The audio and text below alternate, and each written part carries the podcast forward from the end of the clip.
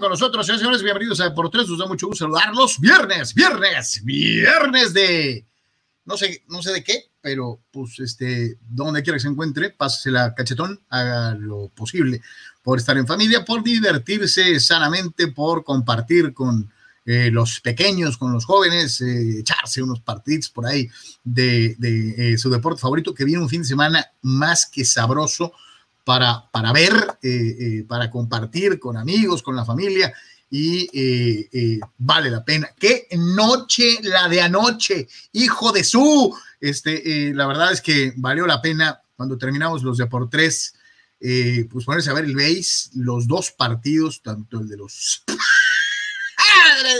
de San Diego, como el de los toros, estuvieron de rechupete. Valió la pena estar con un ojo al gato y otro al garabato y terminar medio visco, pero no le hace.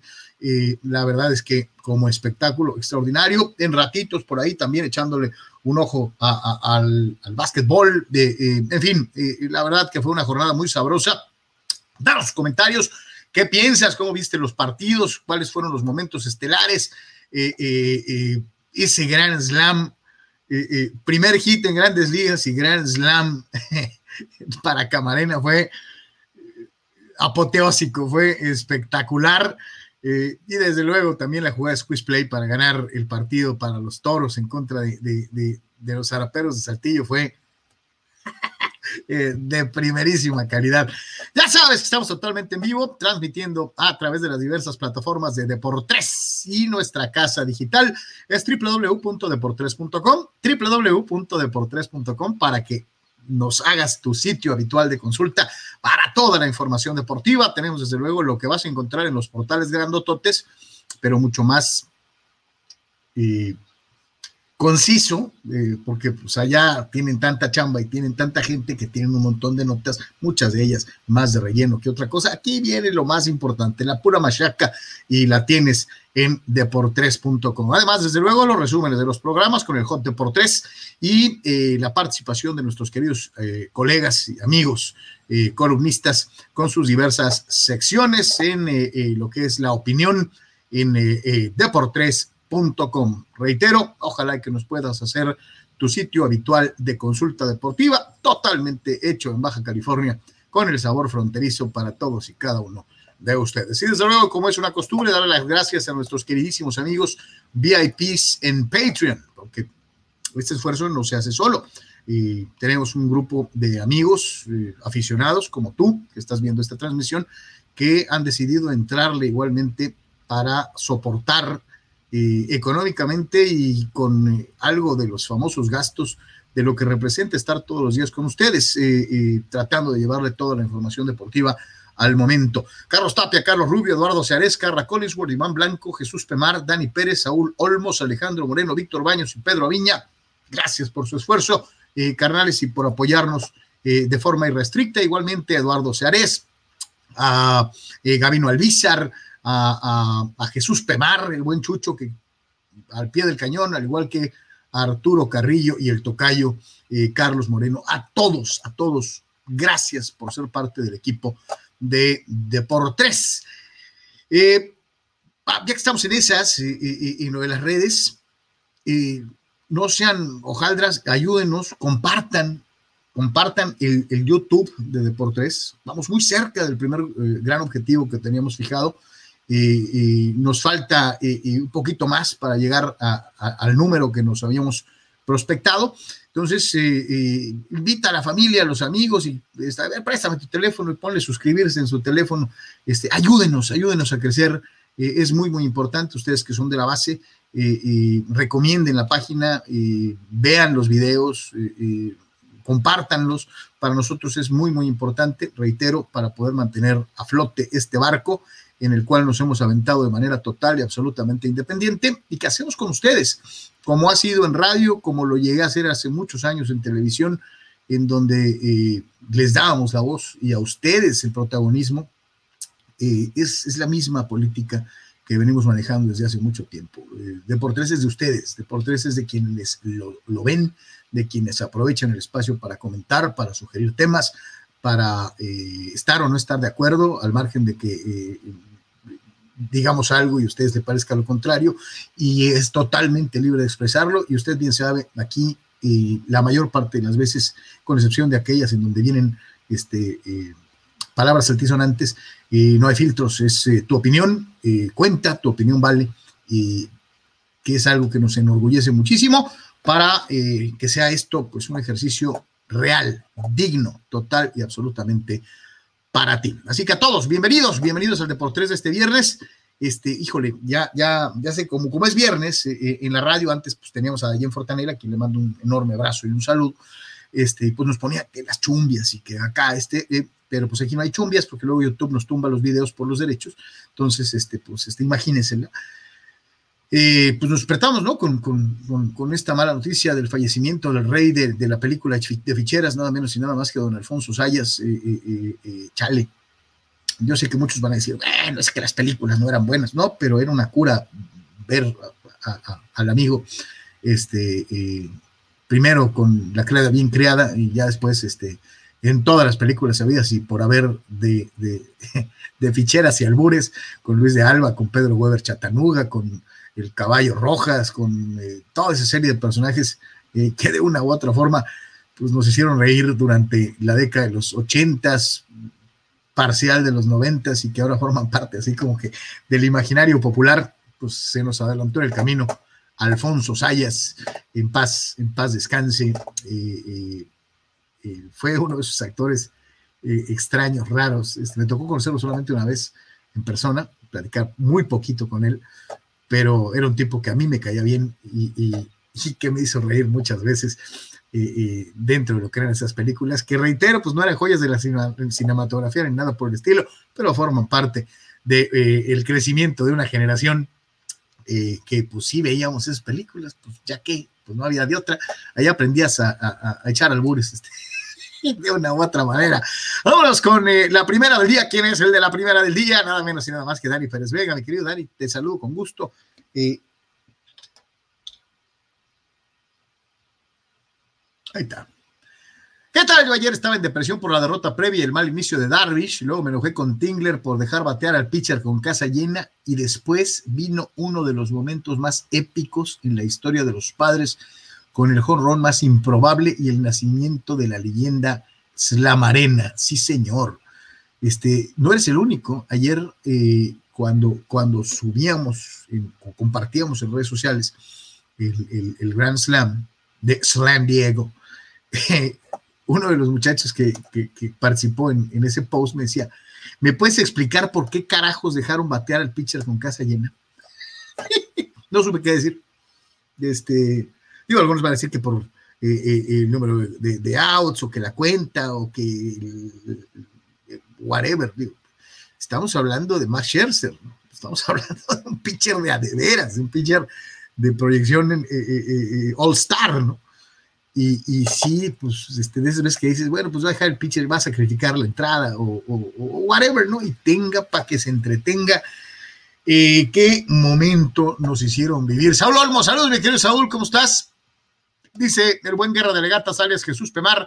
Saludos, Carlitos. Me perdí una semana, andaba en el paraíso terrenal. Dice, ya volví para gusto de mis admiradores y seguidores, que son miles, como los del Tony. Eh, este, eh, eh, ok.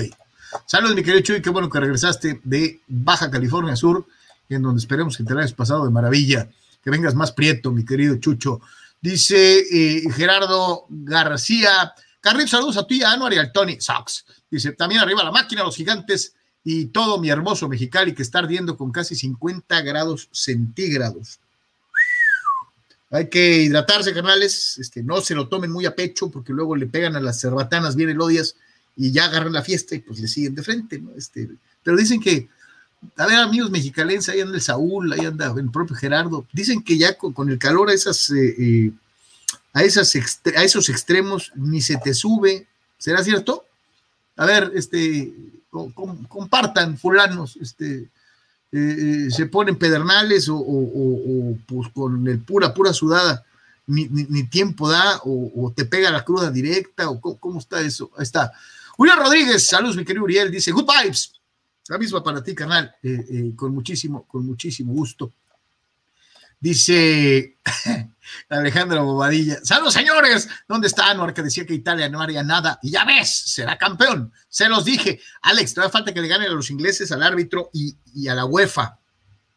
No, no, no te vayas de frente. Este, yo creo que Italia tiene mejor fútbol que, que Inglaterra, pero no me atrevería a decir, después de lo que vimos contra Dinamarca, que el mejor fútbol se va a imponer, porque no sabemos eh, no estoy tampoco asegurando que, eh, hubo mano negra ni nada por el estilo. Simplemente lo que estoy diciendo es que del plato a la boca se cae la sopa. Y si no, pregúntales a los nacionales de Washington. Ayer iban ganando 8-0. 8-0. Y llega un pitcher, le pega a un All-Star, un Grand Slam, 8 a 6. Vuelta, ganan los padres y todo el mundo se puso contento. Entonces, Alex, este, eh, utilizando una de las famosas frases preconcebidas eh, que todos sabemos, es fútbol, es fútbol, todo puede pasar, son 11 contra 11. El último minuto también tiene 60 segundos.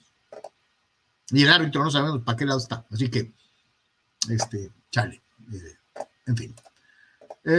dice Pemar remata allí Allá vi el robo descarado Dinamarca, pero Italia les meterá tres goles a los ingleses para que se les quite lo rata. Vamos a ver, ¿no? Vamos a ver, vamos a ver. Este va a estar muy sabroso por lo pronto. Dice Gabo Ortega, solos Gabo, dice, ¿qué pasó con los otros dos fulanos? Esperemos que estén bien. ¿Qué te pareció el juegazo de mis padres?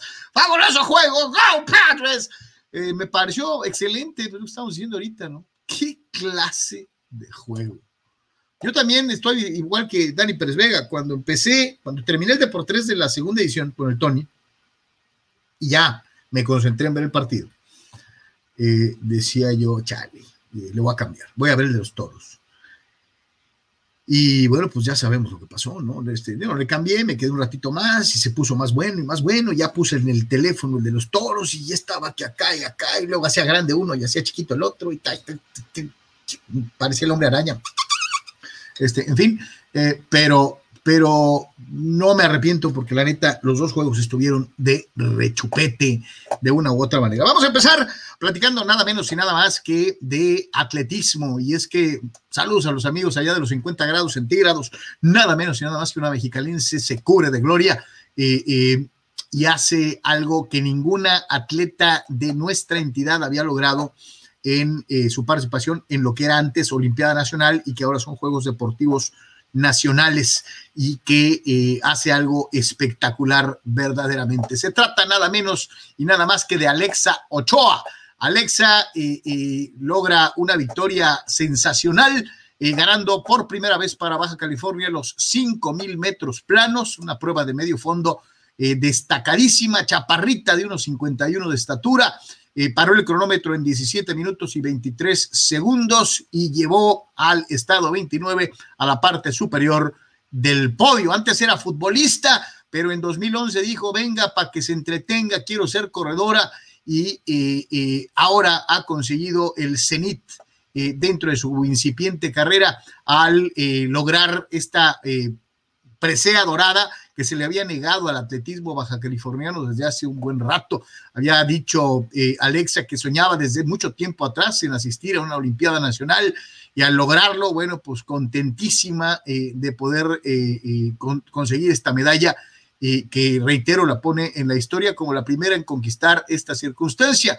hay que señalar esto, también estuvo en los 3.000 metros, en donde terminó en tercer lugar, es decir, en esta competencia Alexa ya lleva oro y bronce, oro y bronce dentro de lo que ha sido su participación eh, en estos juegos. Yo me pregunto si no le dan ñañaras al directivo eh, que decía por allá, ah, pues mejor no vamos por el COVID, este, este, eh, y los chamacos lo único que están haciendo es tener buenos resultados uno tras otro y tras otro y poner en alto a Baja California, manteniéndose en el tercer lugar dentro de lo que es precisamente la tabla del medallero. Ahora viene la oportunidad de asistir a los Juegos Panamericanos Junior allá en eh, Cali, eh, que se van a llevar a cabo entre noviembre y diciembre. Y eh, pues Alexa tiene los ojos fijos en esta, en esta circunstancia, no solamente representar a nuestra Baja California, sino también hacerlo en eh, un foro internacional representando a nuestro país, representando a México. Alex Ochoa, orgullo, orgullo para eh, el atletismo de Baja California, consiguiendo un espectacular resultado eh, que bien vale la pena poner al principio de este Deportes para abrir, luego, porque luego te dicen, es que siempre hablan de lo de fuera. Pues aquí está, eh, esta es una noticia, esta es una gran noticia. Y, mira, yes, extraordinaria actuación. Muchas felicidades al atletismo de Baja California, al atletismo de Mexicali, porque lo hizo sensacionalmente. La historia pues comienza pues desde los 13 años que estuve practicando pues atletismo, al inicio pues no a un nivel competitivo pues muy bueno, como todos. Este, después mi primer nacional fue en 2019, se logró un noveno lugar pues nacional. 2021 eh, pues por la pandemia, aunque iba arranqueada en tercer lugar en el 3000 también, eh, pues no hubo. Y finalmente ahorita 2021 en los primeros este, nacionales de CONADE se logró el objetivo después de pues muchos años de trabajo, eh, pues un oro en los 5000 metros planos que es mi prueba favorita y en los 3000 metros planos se logró un bronce. Siento muy contenta, estoy muy orgullosa por todo el trabajo que pues he venido realizando. Este, sé que no fue un trabajo eh, fácil, eh, sí se batalló, pero pues al final de cuentas aquí están los resultados y me siento muy feliz y muy orgullosa. Sí, así es, este pues no es muy común que se gane este pues medalla para baja, pero pues precisamente por eso también es, mucho orgullo para mí este saber que soy pues una de las primeras baja californianas en lograr medalla de oro en los 5000 metros planos para la sub 20. Ahí está esta chamaquita, muchísimas, muchísimas felicidades, lo hizo espectacularmente, eh, digo, para que vean cómo son las cosas, ¿no? Este, de no voy o no vamos a oro en waterpolo, oro aquí, oro en esgrima, y tenga, y tenga, y tenga, y eso que, por ejemplo, los del waterpolo los mandaron, pues que cada quien comprara su traje de baño, ¿no? ¿Cuál, cuál uniforme, cuál de la manga, ¿no? O sea, este, rásquense con sus propias uñas y aún así tesón, entrega, amor al deporte, cariño, el apoyo de los papás y ahí están los resultados. Ahí están los resultados. Enhorabuena para Alexa Ochoa y para todo el atletismo de Baja, de Baja California.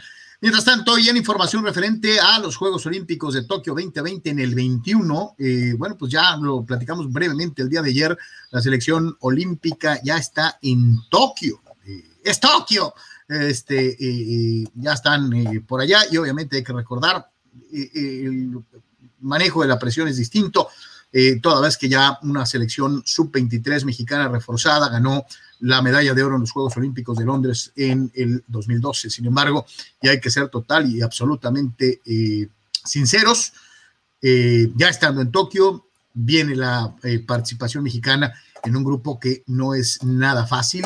no me puedo aventar también el rollo de decir, ay, es que está, es el grupo de la muerte o la... No, no, pero es un grupo complicado eh, hay que ir paso a paso, hay que ir ganando partido a partido o consiguiendo los resultados necesarios.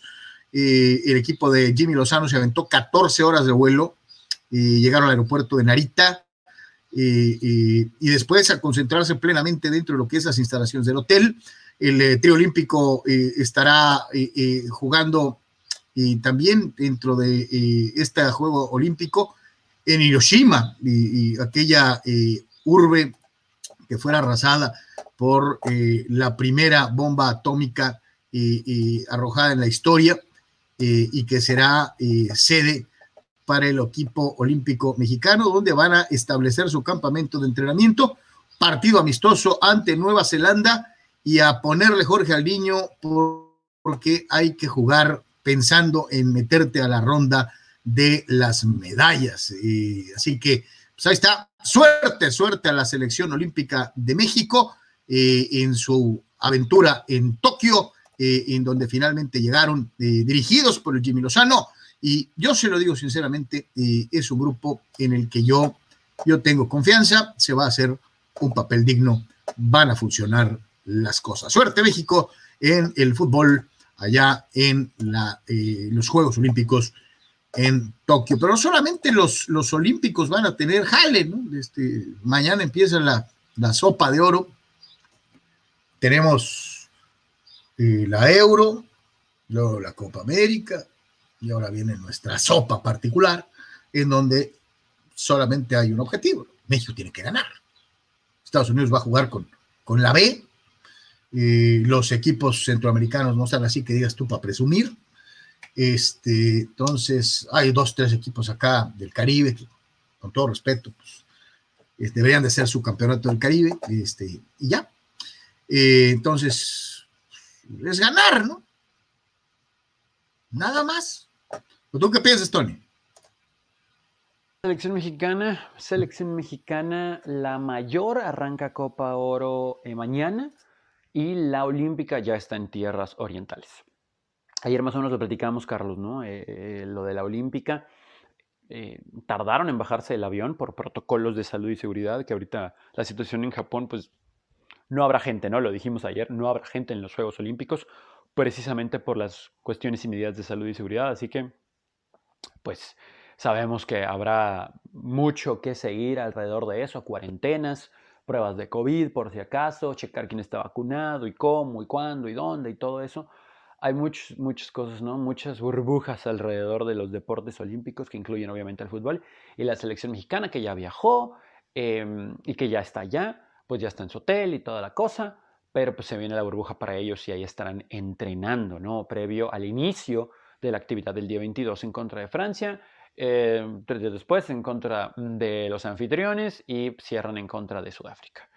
Está bravito el grupo, ¿eh? no, está tan, no está tan fácil, pero bueno. Y la mayor que continúa ¿no? con sus entrenamientos en Dallas para enfrentar a Trinidad y Tobago, que recién eliminó a la Guyana en la fase preliminar. Hay que recordar que hubo dos fases preliminares para poder clasificar la Copa Oro para ciertos países. Y bueno, ahí entró Trinidad y Tobago y México debuta en contra de Trinidad y Tobago mañana a las 7 de la tarde noche. 7 de la tarde noche estaremos obviamente muy pendientes de todo, todo, todo, todo, lo que hace el eh, Tri para evidentemente pues buscar conseguir este trofeo luego de no haber logrado lo mismo con la Nations League que, que es una cosa asquerosa pero pues que sí se tenía que ganar y ahora pues viene la obligación para la Copa Oro, con o sin el trofeo de la Nations League, ¿no? Pero bueno, vamos a ver cómo le va al Tata y al Jimmy Lozano con las respectivas selecciones nacionales. Y aquí es en donde uno se pregunta, ok, eh, Nations League, perdimos con los gabachos, ¿no? Copa Oro, los gabachos se guardan el equipo que nos ganó y van a jugar pues, los otros, los otros gabos, los que están en crecimiento, los que en desarrollo, los que vienen empujando. Si ya tienes Copa Oro, ¿para qué carajos haces Leagues Cup? Digo, deportivamente ya sabemos que, pues, pues, es una... Es como si hicieran la Copa América y la Copa Continente Americano. O sea, la Eurocopa y la eh, eh, eh, Euroleague. O sea, no tiene sentido, carajo. Y más tan pegaditas, pues. O sea, ¿para qué? Pues para juntar dólares, para aprovechar la paisaniza, para atiborrarse de billetes. Ahora que ya abrieron los estadios en, los Estados Unidos, este, pues este, mira este compadre, este, que pague doble, ¿no? Va a pagar por verlos de la Leagues Cup y va a pagar por verlos de la Copa de Oro. Entonces, pues al dos por uno los boletos, y no cree usted que al dos por uno de que compras uno y te regalan el otro, ¿no? Los tienes que pagar los dos. Y, a lo mejor habrá algunos que piensen, no, pues es el consuelo del, este, pues perdí aquella, pero gano esta. Eh, pues no, ¿Cuál es la buena? Pues la más, la más antigua, ¿no? La que supuestamente tiene más tradición, debería ser esta.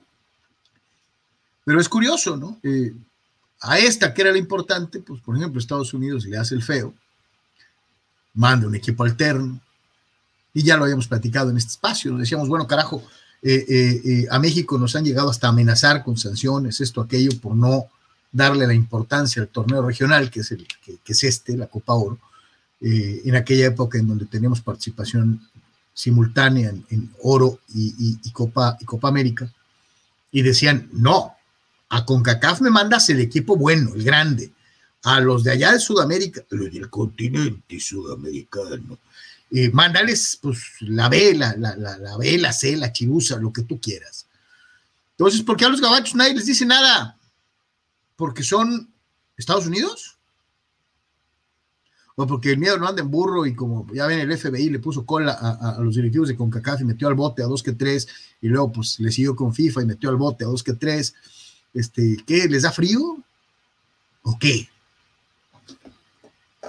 ¿Quién sabe? Dice eh, rápidamente participación de algunos de nuestros eh, eh, amigos cibernautas. Dice, uh, uh, uh, acá está, el buen Octavio Lamilla. Saludos, mi querido Octavio. Dice, ayer de nuevo Box, nomás no puede con soles. ¿Creen que levanten en casa de los Box? Pues es que es obligación. 2-0. Debe de ganar Milwaukee en casa pero no sé por qué me late, mi querido Octavio, que este arroz ya se coció. Phoenix es muy rapidito. Easy handle, boom, boom. Es un equipo que maneja muy bien el fast break, que tiene muy buena defensa en transición y que se le complica a Milwaukee. Entonces, eh, creo que el básquetbol le está dando al, al trabajo estratégico que se está implantando por parte de los soles. no descarto, como, bien mencionas, que regresando a Milwaukee, bueno, pues, saquen el orgullo y puedan hacer las cosas, pero eh, creo que Phoenix va casi cincho, ¿no? Vamos a ver, digo, volvemos a lo mismo, es básquetbol, son cinco contra cinco, pero creo que Phoenix, creo que Phoenix está mostrando mucha, muchos elementos que le hacen daño a Milwaukee. vamos a ver. Dice Juan Antonio en Tecate, dice abajo en el marcador, Scherzer en la lomita, casa llena, turno al bat del pitcher. Dice, ¿dónde quedó la sabermetría y los numeritos? Yes. Eso es lo mismo que yo me pregunto. Y desde ayer me puso a pensar el vato este que me escribió y me dijo, oye, este, ¿por, qué, ¿por qué dejan el pitcher con casa llena? Este, eh, eh, buen punto, Juan Pitones. Muy buen punto. Dani Pérez Vega dice otro dato para poner en perspectiva lo de ayer. Scherzer nunca había permitido un run de otro pitcher en 14 años de carrera. es que este canajo, este canijo se rayó, o sea, se rayó, se rayó. Toda su familia estaba ahí, estaban esperando verlo pichar, sí, a lo mejor por ahí hacer contacto con la pelota. La cara del hermano fue priceless. fue espectacular. O sea, eh, José Antonio remata, se levanta Milwaukee o ya con, uno que saquen de los Suns de visita, todos se cierran cinco juegos. Eso es lo que yo traigo en la cabeza, Juan. Sí, a lo mejor uno por acá eh, eh, te traes de Milwaukee y, y, amarras en casa, ¿no? Yo así la veo. Carlos Moreno, saludos Tocayo, también compadre el Cholito. Saludos, mi querido Tocayo, gracias por estar con nosotros. Asael Villa, buen día, saludos a todos. Pregunta seria, ya un buen plan. Para cómo está la pandemia y la nueva variante Delta del COVID, ¿qué tan viable es llevar al cabo las Olimpiadas? Gracias. Asael, los japoneses han sido estrictos hasta, hasta la exageración. Ellos saben de los, de los problemas. Eh, ellos saben de que a pesar de que hay una campaña eh, maciza de vacunación, esto no te impide eh, contagiarte. Y aunque se supone que con la vacuna corres menos peligro de, fallecer, no dejas de, de, pensar en tener la enfermedad o de tenerla y de que te conviertas también en un foco infeccioso para más gente. Entre ellos, muchos de estos amigos que dicen que no se vacunan porque les van a poner un chip de Bill Gates y,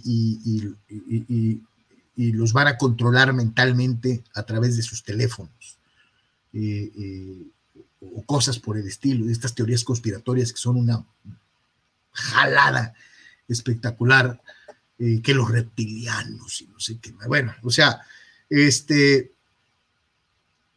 él, los japoneses están tomando muchas precauciones, mucho más precauciones probablemente que, por ejemplo, los güeros, los vecinos ya les valió 70 y ya tienen estadios a toda su capacidad, ya tienen anuncios de conciertos eh, eh, en estadios llenos, y ya no importa si son espacios abiertos o, cerrados. Este, para mucha gente en la Unión Americana la pandemia ya, ya no existe cuando los números dicen todo lo contrario y me voy tan solo a las estadísticas generadas en el, vecino estado de California en los últimos tres días. la pandemia no se ha ido a ningún lado, a ningún lado. Lo que se ha ido al carajo son nuestras precauciones. Eh, son las medidas de confinamiento. Y no estoy diciendo que tengamos que vivir enclaustrados el resto de nuestros días, eh, sino que creo que esto todavía no estaba finiquitado y a lo mejor nos ganó la urgencia. Así la veo. Eh, dice por acá, Fidel, saludos Fidel, ¿cómo estás? Independientemente si fue penal o no ante Dinamarca, los daneses prácticamente estaban cansados y de haber avanzado Italia los golearía 5 a 0. Yo quisiera ser Fidelamus. Este, eh, eh, te avientes unos pronosticachos, mi querido Fidelón, que hijo de su, este, pues dime ya de una vez en cuántos juegos va a ganar Phoenix, ¿no? Este, para meterle un billete a ver si me repongo económicamente. Este, yo no me atrevería a decir eso, tampoco. Digo, los daneses habían jugado bien dentro de lo que cabe.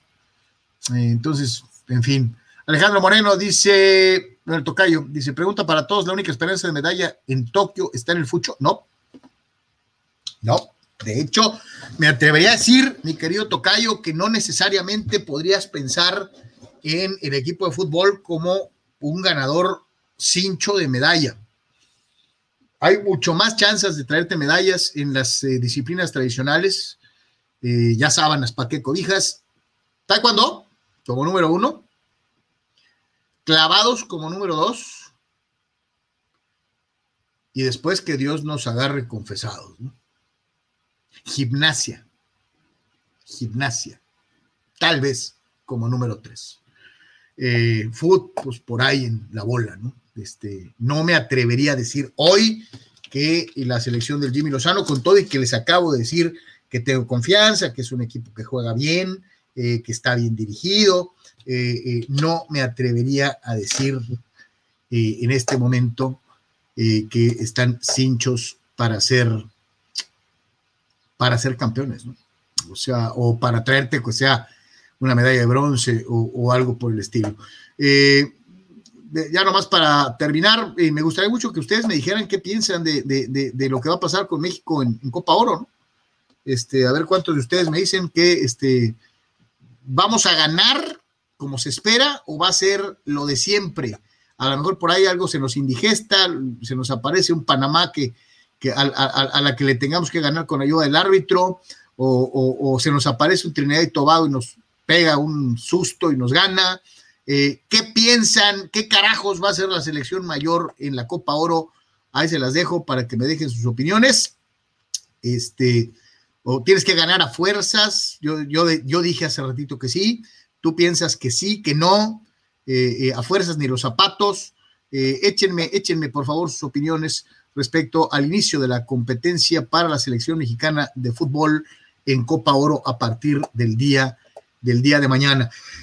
Y hablando precisamente de cosas interesantes, eh, como es precisamente la Copa América, bueno, pues llegó el momento de ver el choque de titanes, la final esperada, aquella que todos estábamos pensando, Neymar contra Messi, Messi contra Neymar, Argentina contra Brasil, Brasil anfitrión de Argentina en eh, la final de la Copa América, el torneo de selecciones más añejo en el mundo. Este partido se estará llevando al cabo el día de mañana, allá nada menos y nada más que en el legendario e histórico estadio de Maracaná.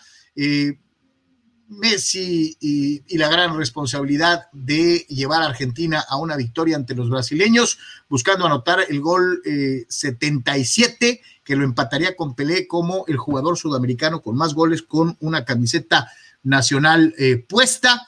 Eh, y hay que dejar algo bien claro. El factor que representa en este momento la motivación para Argentina, la actuación del arquero Emiliano Martínez en los tiros de penal, eh, ver si realmente Brasil tiene la capacidad ofensiva para eh, evitar cualquier eh, situación que permita que los argentinos vuelvan a tener los penales como una posibilidad.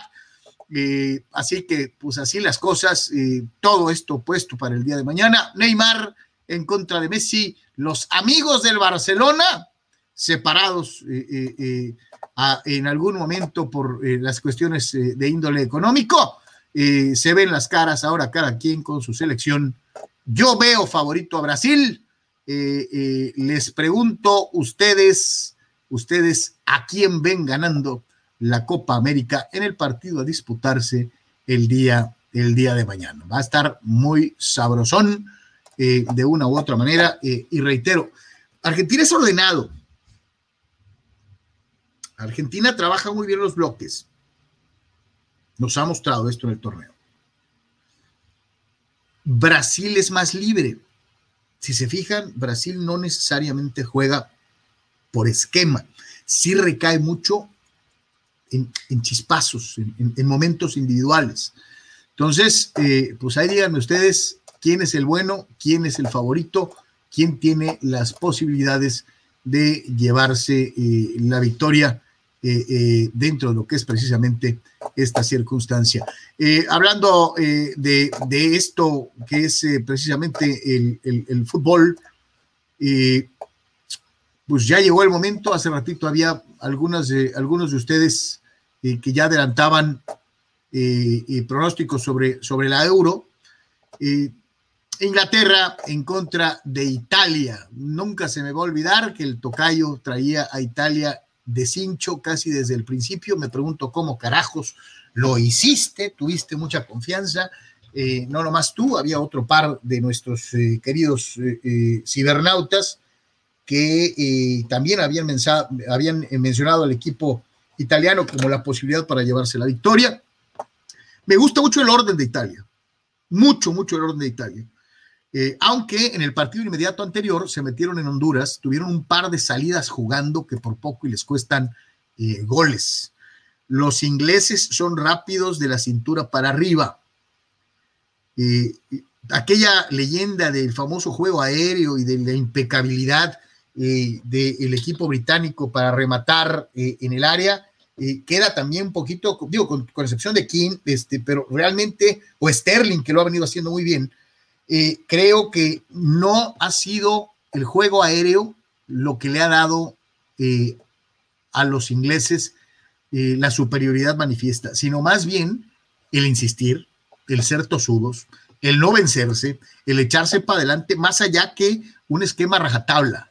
Creo que los ingleses, con todo y la ayudita del juego contra los daneses, han mostrado carácter, yo no quiero saber qué carajos pasaría. El otro día platicábamos y Anuar decía que hasta le puede costar la chamba al técnico en donde desaproveche esta oportunidad de ser campeón en casa. Eh, y yo me pregunto si realmente es o no es ventaja o desventaja en la euro en particular, ya no nos metamos en Honduras que los mundiales o que esto o aquello, si en la euro es ventaja o desventaja jugar en casa. Desde 1960, cuando empezó eh, la, euro, eh, solamente tres equipos anfitriones han sido eh, campeones. En el 64 lo hizo España, en el 68 lo hizo Italia y en el 84 lo hizo Francia. hay casos muy puntuales, muy concretos, en donde, bueno, pues valió gorro. Ustedes se acuerdan de Portugal, eh, eh, todo puesto, la mesa puesta para, para, para, para celebrar allá eh, en Lisboa en 2004 y tenga para que se entretenga, se les apareció Grecia y, les pegó un repaso de la mano de Felipao. en En 2016, igual, ¿no? París, listo para la pachanga, vamos a hacer fiesta, ta, y tenga para que se entretenga, se les apareció Portugal y les quitó la posibilidad de hacer fiesta en casa. Entonces, decir que Inglaterra va a ser campeón solo porque juega en Wembley no es garantía de nada, no es garantía de nada. Eh, dice por acá Chucho Pemar, saludos Jesús, dice el Funes Mori, empezó con el pie derecho, ya lo quieren más que al chicharito los malinchistas huilotos. Yo no quiero a Funes Mori, este, este, yo lo respeto como futbolista, pero me hubiera gustado eh, que hubieran convocado Javier. Yo, e, ese es mi punto de vista, A lo mejor ustedes lo ven de una manera diferente. El buen Juan Carlos Valencia, saludos, mi querido JC, allá en mi rancho en Guadalajara, Jalisco, en donde ando en compañía de las delegaciones deportivas de Baja California. Te agradezco mucho, mi querido JC, por comunicarte. Disfruta mi tierra, échate una torta ahogada, eh, vea las carnes en su jugo allá por las calles de Garibaldi. Busca las tortas de Amparito que están en el eh, centro histórico de la, ciudad de Guadalajara, en la Plaza Tapatía, exactamente en la esquina del Rincón del Diablo, así se le conoce. Este, delicioso, deliciosas las tortas, eh, para que no te quedes con las ganas. Eh, otra vez, Pemar, ¿creen que México gane la sopa de oro? Yo hice la pregunta primero, fulano. Este, tú dime, ¿qué piensas?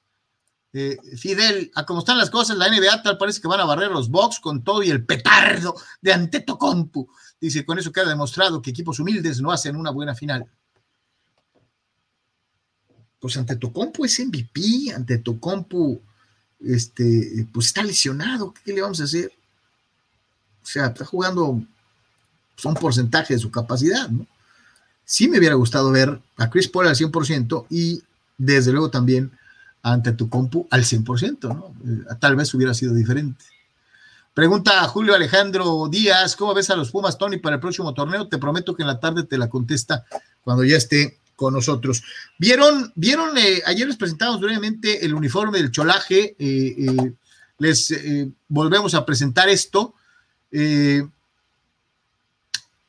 Ese es otro tópico también que dejo abierto para todos y cada uno de ustedes que nos están haciendo favor de acompañarnos en Deportes. ¿Les gusta? ¿No les gusta? Es de la marca Charlie Football. Tiene sus eh, innovaciones tecnológicas, este, ahí nos las están detallando. Eh, eh, dentro de lo que es este videín de presentación. Una X, que es en número romano el aniversario 10. en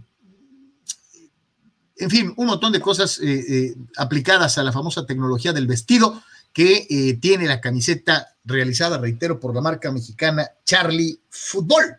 Eh, este videito es mucho más ilustrativo que lo que le presentábamos ayer con una foto fija.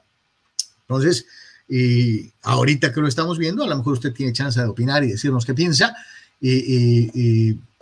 a mí no me desagrada, pero hay otros uniformes de Cholos que se me hacían más bonitos. Y ya lo he dicho en algunas ocasiones, no estoy de acuerdo en que se le esté cambie y cambie y cambie de piel a los equipos, eh, que los diseños varíen, porque entonces en dónde queda la, tradición, dónde queda la historia, en dónde queda la identidad de un uniforme. Eh, en este caso van a ser los puros colores, porque los uniformes cambian y cambian y cambian y cambian. Eh, ahora les ha dado, antes era por el año futbolístico, ¿no? Antes era por los dos torneos, cortos, un mismo uniforme, ¿no? Y cambiaban a lo mejor eh, eh, en, el, en el periplo intermedio, en la parte eh, entre torneos, de la tercera camiseta, la famosa camiseta de visitante, ¿no? que normalmente ponían la negra o ponían una de color así estrambótico, morada o violeta o algo así, este, que era lo que cambiaba, pero la camiseta oficial y el segundo uniforme, el de visitante, que tradicionalmente es el blanco, se quedaba, ¿no? Ahora no, ahora ya les vale Wilson, cada seis meses avientan eh, eh, uniformes nuevos, y le ponen una raya, le ponen cuello, este, eh, le rematan las mangas, o sea, cambios mínimos, ¿no? Pero cambios a final de cuentas, porque cada camiseta vale más de mil pesos. Y pues sáquele la cuenta, si diez mil aficionados cada seis meses compran la camiseta a mil pesos, me estoy yendo con números bajitos porque soy prove y no me puedo imaginar números mayores, ¿no? Pero, este, pues imagínense la lana que se meten con los fieles aficionados que cambian de camiseta, al igual que el equipo, cada seis meses. Vamos a ver qué dicen los jugadores de la nueva piel del cholaje. ¿Qué opinas de la camisa? Muy buena, eh, la verdad me gustó mucho el cuellito ahí, elegante. Muy buena, adquiéranla. Muy bonita, demasiado elegante. Muy bonita, muy elegante. Está bonita. Me encantó el cuello. La parte esta de la manga, la verdad que muy lindo y muy interesante. Primero que nada, buenos días. Me gustó mucho lo, lo retro, es extravagante. El cholaje. Extravagante es tener que pagar mil pesos cada seis meses, pero este, bueno, este, ahí está, Y reitero, tampoco tiene nada de malo, ¿no? O sea, a lo mejor uno se enoja porque, porque pues la lana no nos entra a nosotros, ¿no? Para los clubes debe ser maravilloso tener una fuente inagotable de venta, de negocio, de recursos, sobre todo en un momento en el que la mayor parte de los clubes mundiales, y particularmente en México, tras eh, eh, el episodio pandémico, no tienen la entrada económica que representaba la taquilla y otra serie de factores, ¿no? Entonces, la camiseta, la camiseta ayuda, la camiseta ayuda en, en ese sentido. Dice por acá, uh, uh, uh, Dari Pérez Vega, de la final de NBA no hay mucho que hablar, ni con Giannis, dice, ya en forma y metiendo 40 puntos pudieron ganar los Bucks, esto se acabó, ganan Sons por barrida. Pues yo no estoy muy seguro que esté al 100%, mi querido Daniel, eh, eh, pero bueno. Dice Gaby Ortega, esto siempre me repatrió quién era Conmebol para decir quién es la A y quién forma la B, dice, pero por algo siempre hacen lo que les dicen con el tri. Sí, nuestros, nuestros... Eh, nuestros directivos son especialistas en bajarse los pantalones, eso es una realidad. Juan Antonio, digo, son bien bravos aquí en el mercado local, ¿no? Pero, pero con CACAF les habla feo, los ve para abajo y, ellos solitos dicen, sí, patrón. Eh, Juan Antonio dice, la UEFA no hizo su versión de Nations League también, acá deberían de hacerla con todos los americanos en el año de ciclo mundialista, eh, que no haya Copa América y Oro. Por eso, Juan, pero acuérdate por cómo hicieron su Nations League. O sea, lo que hicieron los equipos europeos tiene sentido. En vez de las inútiles fechas FIFA con partidos amistosos a lo loco, ellos concentraron esos partidos de fecha FIFA en un torneo oficial. Aprovecharon la coyuntura, no crearon otro torneo, con otras fechas y acumulando calendario. Las fechas FIFA crearon este, eh, se, se, usaron para hacer este torneo, darle vena competitiva a los juegos amistosos, es decir, bien pensado, tanto en lo económico como en lo deportivo, porque un partido que era totalmente intrascendente adquiere cierta importancia por ser parte de un torneo. Entonces, mi querido Juan, es diferente, es, es, diferente. Eh, eh, dice, hijo de la. Dice Abraham Mesa, la vacuna anticovid no causa dolor en el brazo ni te hace dejar tu vida diaria. Fuente Anuar vacunado Yemen. Híjole, qué bronca para vacunarse. Ojalá que ya todos hayan alcanzado, pero ayer se acabaron y mucha gente se quedó haciendo fila y, tuvieron que regresar hoy. ¿no? Dice Víctor Baños. Saludos, ahora sí que Scherzer estaba haciendo casting para los padres, salió muy mal en su prueba. Creo que nadie la esperaba, nadie la esperaba, fue una cosa extraña. Hablando de los cholos, ya que platicamos de, la nueva piel y la manga, este, Tony, platícanos la batalla de la frontera eh, eh, el Loyal de Landon Donovan contra los Cholos. Hablemos del eh, Loyal de San Diego antes del partido de mañana, el amistoso en contra del Club Tijuana. Thomas Van Giezel, el eh, jugador de la Guyana francesa, que por cierto acaba de disputar ¿no? el, el encuentro clasificatorio a la Copa Oro con Trinidad y Tobago, o contra Trinidad y Tobago, donde no pudo avanzar el equipo de la Guyana porque, bueno, pues Trinidad se vio mejor en los penales y hay que recordar, Trinidad es el que va a enfrentar a México. Este sábado también el inicio de la Copa. Ahora, bueno, pues Thomas Van es el hombre que estará entonces ahí, muchachos, con, eh, con eh, la oportunidad de ir ahora al Birmingham Legion. es un, nuevo equipo para él. El Loyal ha traspasado a este jugador. Se ha convertido en uno de los defensas eh, más sólidos de, de la USL. Y después de disputar ocho partidos con el Loyal, bueno, pues ahora viene este, este movimiento, ¿no? Eh, Landon Donovan le agradeció mucho el tiempo que estuvo eh, en la organización y demás, pero bueno, hay que ver por el futuro tanto del equipo y de él. Así que pasa entonces al equipo del Birmingham Legion. Inclusive ya se menciona que ha firmado un contrato multianual pendiente ¿no? de la aprobación de la liga. Pero bueno, esto, es, está bien, esto es importante. Entonces, eh, qué bueno, qué bueno que surjan estas, estas oportunidades ¿no? para algunos elementos. En más información que tiene que ver con el Loyal, todavía quedan algunos boletos, eh, son muy pocos, la verdad es que son muy, muy, muy pocos, pero pues como que todo el mundo ¿no? quiere ir al partido de este sábado. Honestamente, yo no creí que la entrada fuera tan buena. También entiendo, ¿no? Que es un estadio chico, ¿no? Las gradas no, no, o sea, no, el Torero Stadium, si usted ha ido, eh, no es muy grande, lo conoce, si no ha ido, la verdad es que es un solo nivel y eh, en una cabecera no hay gradas. Eh, y en otra dos terceras partes sí, sí hay, pero en una no, ¿no? Entonces, como que está esa, esa situación em, ahí. Así que bueno, vamos a, vamos a esperar eh, el encuentro de este sábado de Loyal recibiendo a los Cholos, amistoso para el Club Tijuana. El Loyal tiene esta semana de la liga de descanso, pero hay que estar muy pendientes a lo que haga el Phoenix Rising sobre todo para saber si hay que recordar que el Loyal tiene dos partidos más para saber si Phoenix Racing ahí tropieza y se pueden mantener ¿no? ahí a partido y medio en teoría del equipo de Phoenix. Así que si no tiene boletos, si puede ir, vaya, se la va a pasar bien Landon Donovan, Alex Kido, mi muchacho Jake Blake, em, obviamente todos los Cholo amigos que estarán, según tengo entendido, estarán estrenando su nuevo uniforme y obviamente ahí estaremos en Deportes en el estadio para llevarles la mejor información del amistoso entre Loyal y Shorts. Así que esté muy pendiente el día de mañana a nuestras redes sociales para este partido.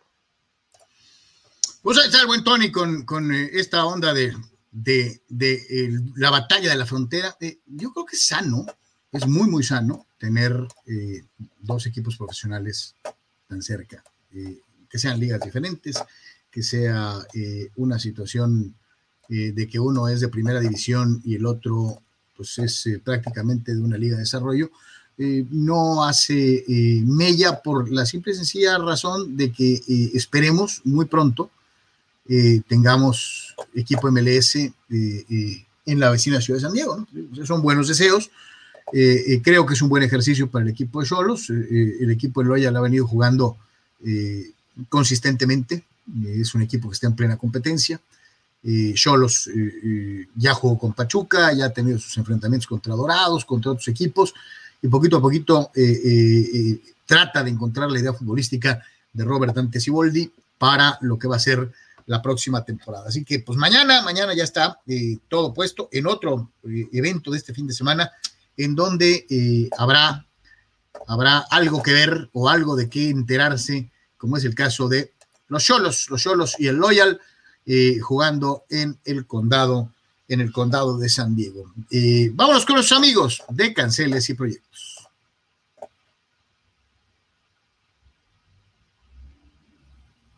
¿Tienes un proyecto o remodelación en puerta? En Canceles y Proyectos nuestra principal meta es brindar un servicio eficiente y de calidad nos adaptamos a las necesidades del entorno y brindamos soluciones arquitectónicas enfocadas al vidrio y aluminio a la medida que el cliente lo requiera.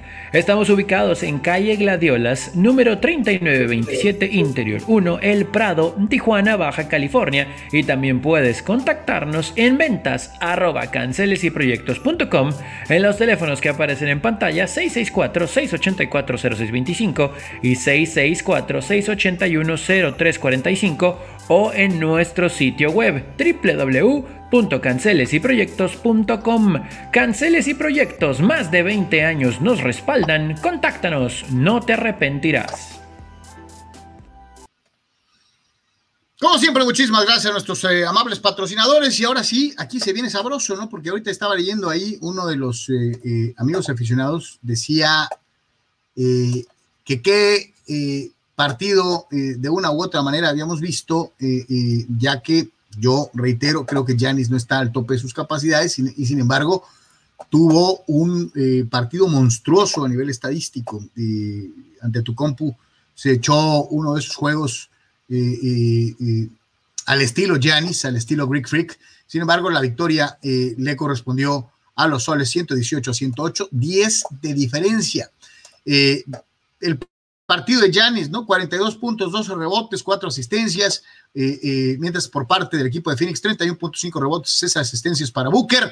El equipo de los Suns tiene ventaja en la serie 2 a 0 y ahora la serie se traslada de la Suns Arena en Phoenix a eh, Milwaukee, Wisconsin, en donde, bueno, pues el equipo, el equipo del Greek Freak tendrá que eh, asentarse y ver cómo, cómo encontrar la manera de parar la dinámica del equipo de Phoenix y sobre todo el trabajo defensivo.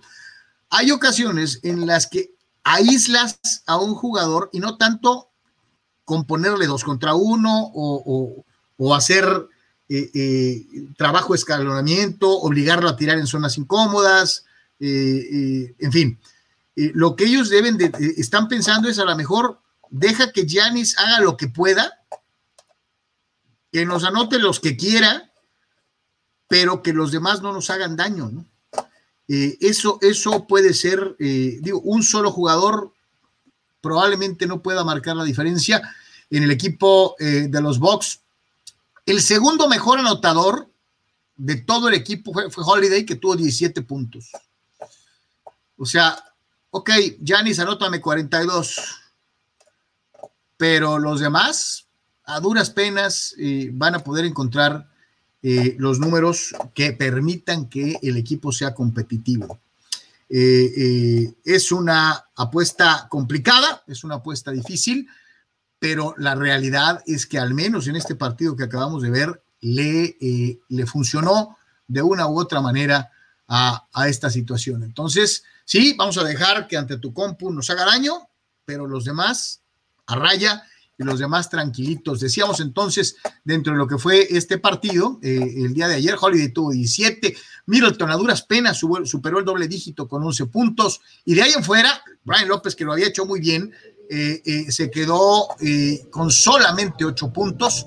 En pocas palabras, pues, ok, todo el Greek Freak y los demás. Digo, para nuestro amigo que hace ratito nos escribía, a ver, déjame ver, lo busco por ahí, para que luego no me digan este, que Chuchita la bolsearon. Este, a ver, déjame, lo encuentro, lo encuentro, lo encuentro. Este, oh, oh, oh, eso es lo bueno de estar en vivo y que estamos en la casa, entonces está usted en nuestra casa y no pasa nada, ¿no? Entonces, eh, eh, ¿dónde está por acá? se me perdió, se me perdió. Pero bueno, ahorita lo, ahorita lo busco y lo digo. Ok, Gianni está haciendo un gran esfuerzo, lo está haciendo muy bien el Greek Freak. Eh, hay quien dice que ya está a tope, yo digo que no. 42 puntos, su equipo perdió por 10. Ahí está la respuesta a la pregunta que hacías, ¿no? ahí está. Señoras y señores, Vamos al mundo del boxeo, vamos al mundo del boxeo, en donde el día de ayer eh, platicábamos. Ah, no, espérame, todavía no. Ahorita vamos a ir con Sócrates, pero antes este, se me estaba pasando. Eh, mi querido Tony, ¿y tú qué viste en la NBA? Señores, esto está muy sencillo. Los Bucks de Milwaukee están contra la pared y da la impresión que ni la mejor versión de Giannis Antetokounmpo será suficiente. 42 puntos, doble doble, tuvo 12 rebotes y ya. O sea, hubo un momento en el tercer cuarto donde medio se quiso acercar y también al inicio del último cuarto a Milwaukee, eh, seis puntitos de diferencia en algún momento, pero Phoenix rápido, rápido, ¿no? Le mandó a volar esa posibilidad de cerrar el juego. Y Chris Paul, ¿no? Chris Paul no la mejor versión de Chris Paul, porque parece como que nadie se acuerda, pero Chris Paul no está al 100% físicamente. Eh, hizo un buen trabajo, 23 puntitos. Eh, Ayton, que jugó muy bien, qué curioso, llegó a jugar aquí en Tijuana, eh, en algún torneo sub-15 por ahí, si mi memoria no me falla. Sí jugó acá en Tijuana en algún momento. Y Booker también haciendo, pues, lo, necesario, ¿no? Así que bueno, muchachos, ah, así, está, así está la situación. 2 a 0. Phoenix le está ganando a los Bucks de Milwaukee. Eh, siguen los hashtags y, sigue la, la idea de que se pueden llevar esta serie en cuatro juegos. Sigue la idea de que los Suns van a barrer a los Bucks. Yo no sé, yo tengo ahí mis dudas todavía. Creo que en Milwaukee la gente será factor. Creo que en Milwaukee, evidentemente, los Bucks van a, a levantarse, ¿no? O sea, se tienen que levantar los Bucks. Pero bueno, estaremos, estaremos muy al pendiente de esa situación, ¿no? Esperando que sí, pues esperando que sí suceda, porque si no va a ser una serie, híjole, que tal vez no teníamos contemplado que sería tan rápido, pero con un ganador merecedor, ¿no? Que sigo pensando que, pues que sí va a ser, que sí va a ser para los Phoenix Suns. Y haciendo eco en lo que llegó a manejar en algún momento, buen Manny Manny Cepedex, el buen Manuel Cepeda, ¿no? equipo que le gana a los Lakers eh, campeones es el que gana el siguiente campeonato. Este, el Manny fue el que se aventó esa teoría acá efectiva y pues parece ser que al menos por el momento se le está cumpliendo, ya es 2-0 en la serie final de la N de la NBA eh, hasta el momento. Vamos con eh, el mundo del boxeo ahora sí, y me da mucho gusto, como todos los días, recibir a nuestro carnal y Sócrates y Amanduras para que ahondemos un poquito más en, esto que es eh, la pelea de campeonato mundial de peso completo. Mi querido Sócrates, saludo con gusto, ¿cómo andamos?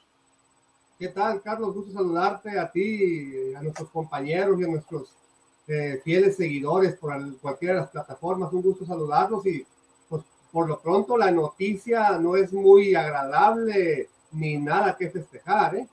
La, una de las grandes peleas del año, del año, eh, no nomás del mes, sino una de las grandes peleas del año, las más esperadas, se tiene que cancelar por problemas de COVID.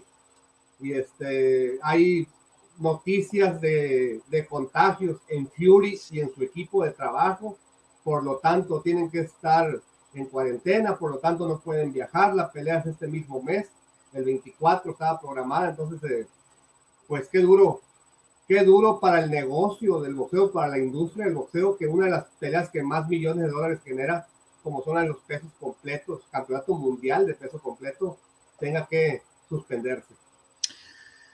Ahora sí que eh, hace apenas un par de días, eh, tres días cuando mucho, habíamos hecho el, previo de lo que nos restaba en los próximos seis meses, mi querido Soc.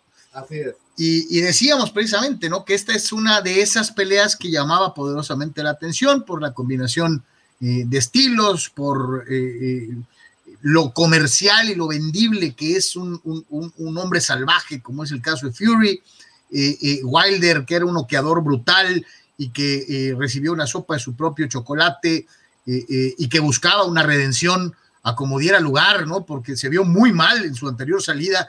qué pena. Yo te pregunto, ¿la vamos a ver este año? puede ser que sí se reprograme porque, mm, pues si los síntomas de Fury no son tan evidentes o si, su, si ya está vacunado, o si su organismo tiene las defensas necesarias como para que sea asintomático. Digo, hay que ver el caso específico de él y su reacción y cómo su organismo sufre o cómo asimila esta, este contagio.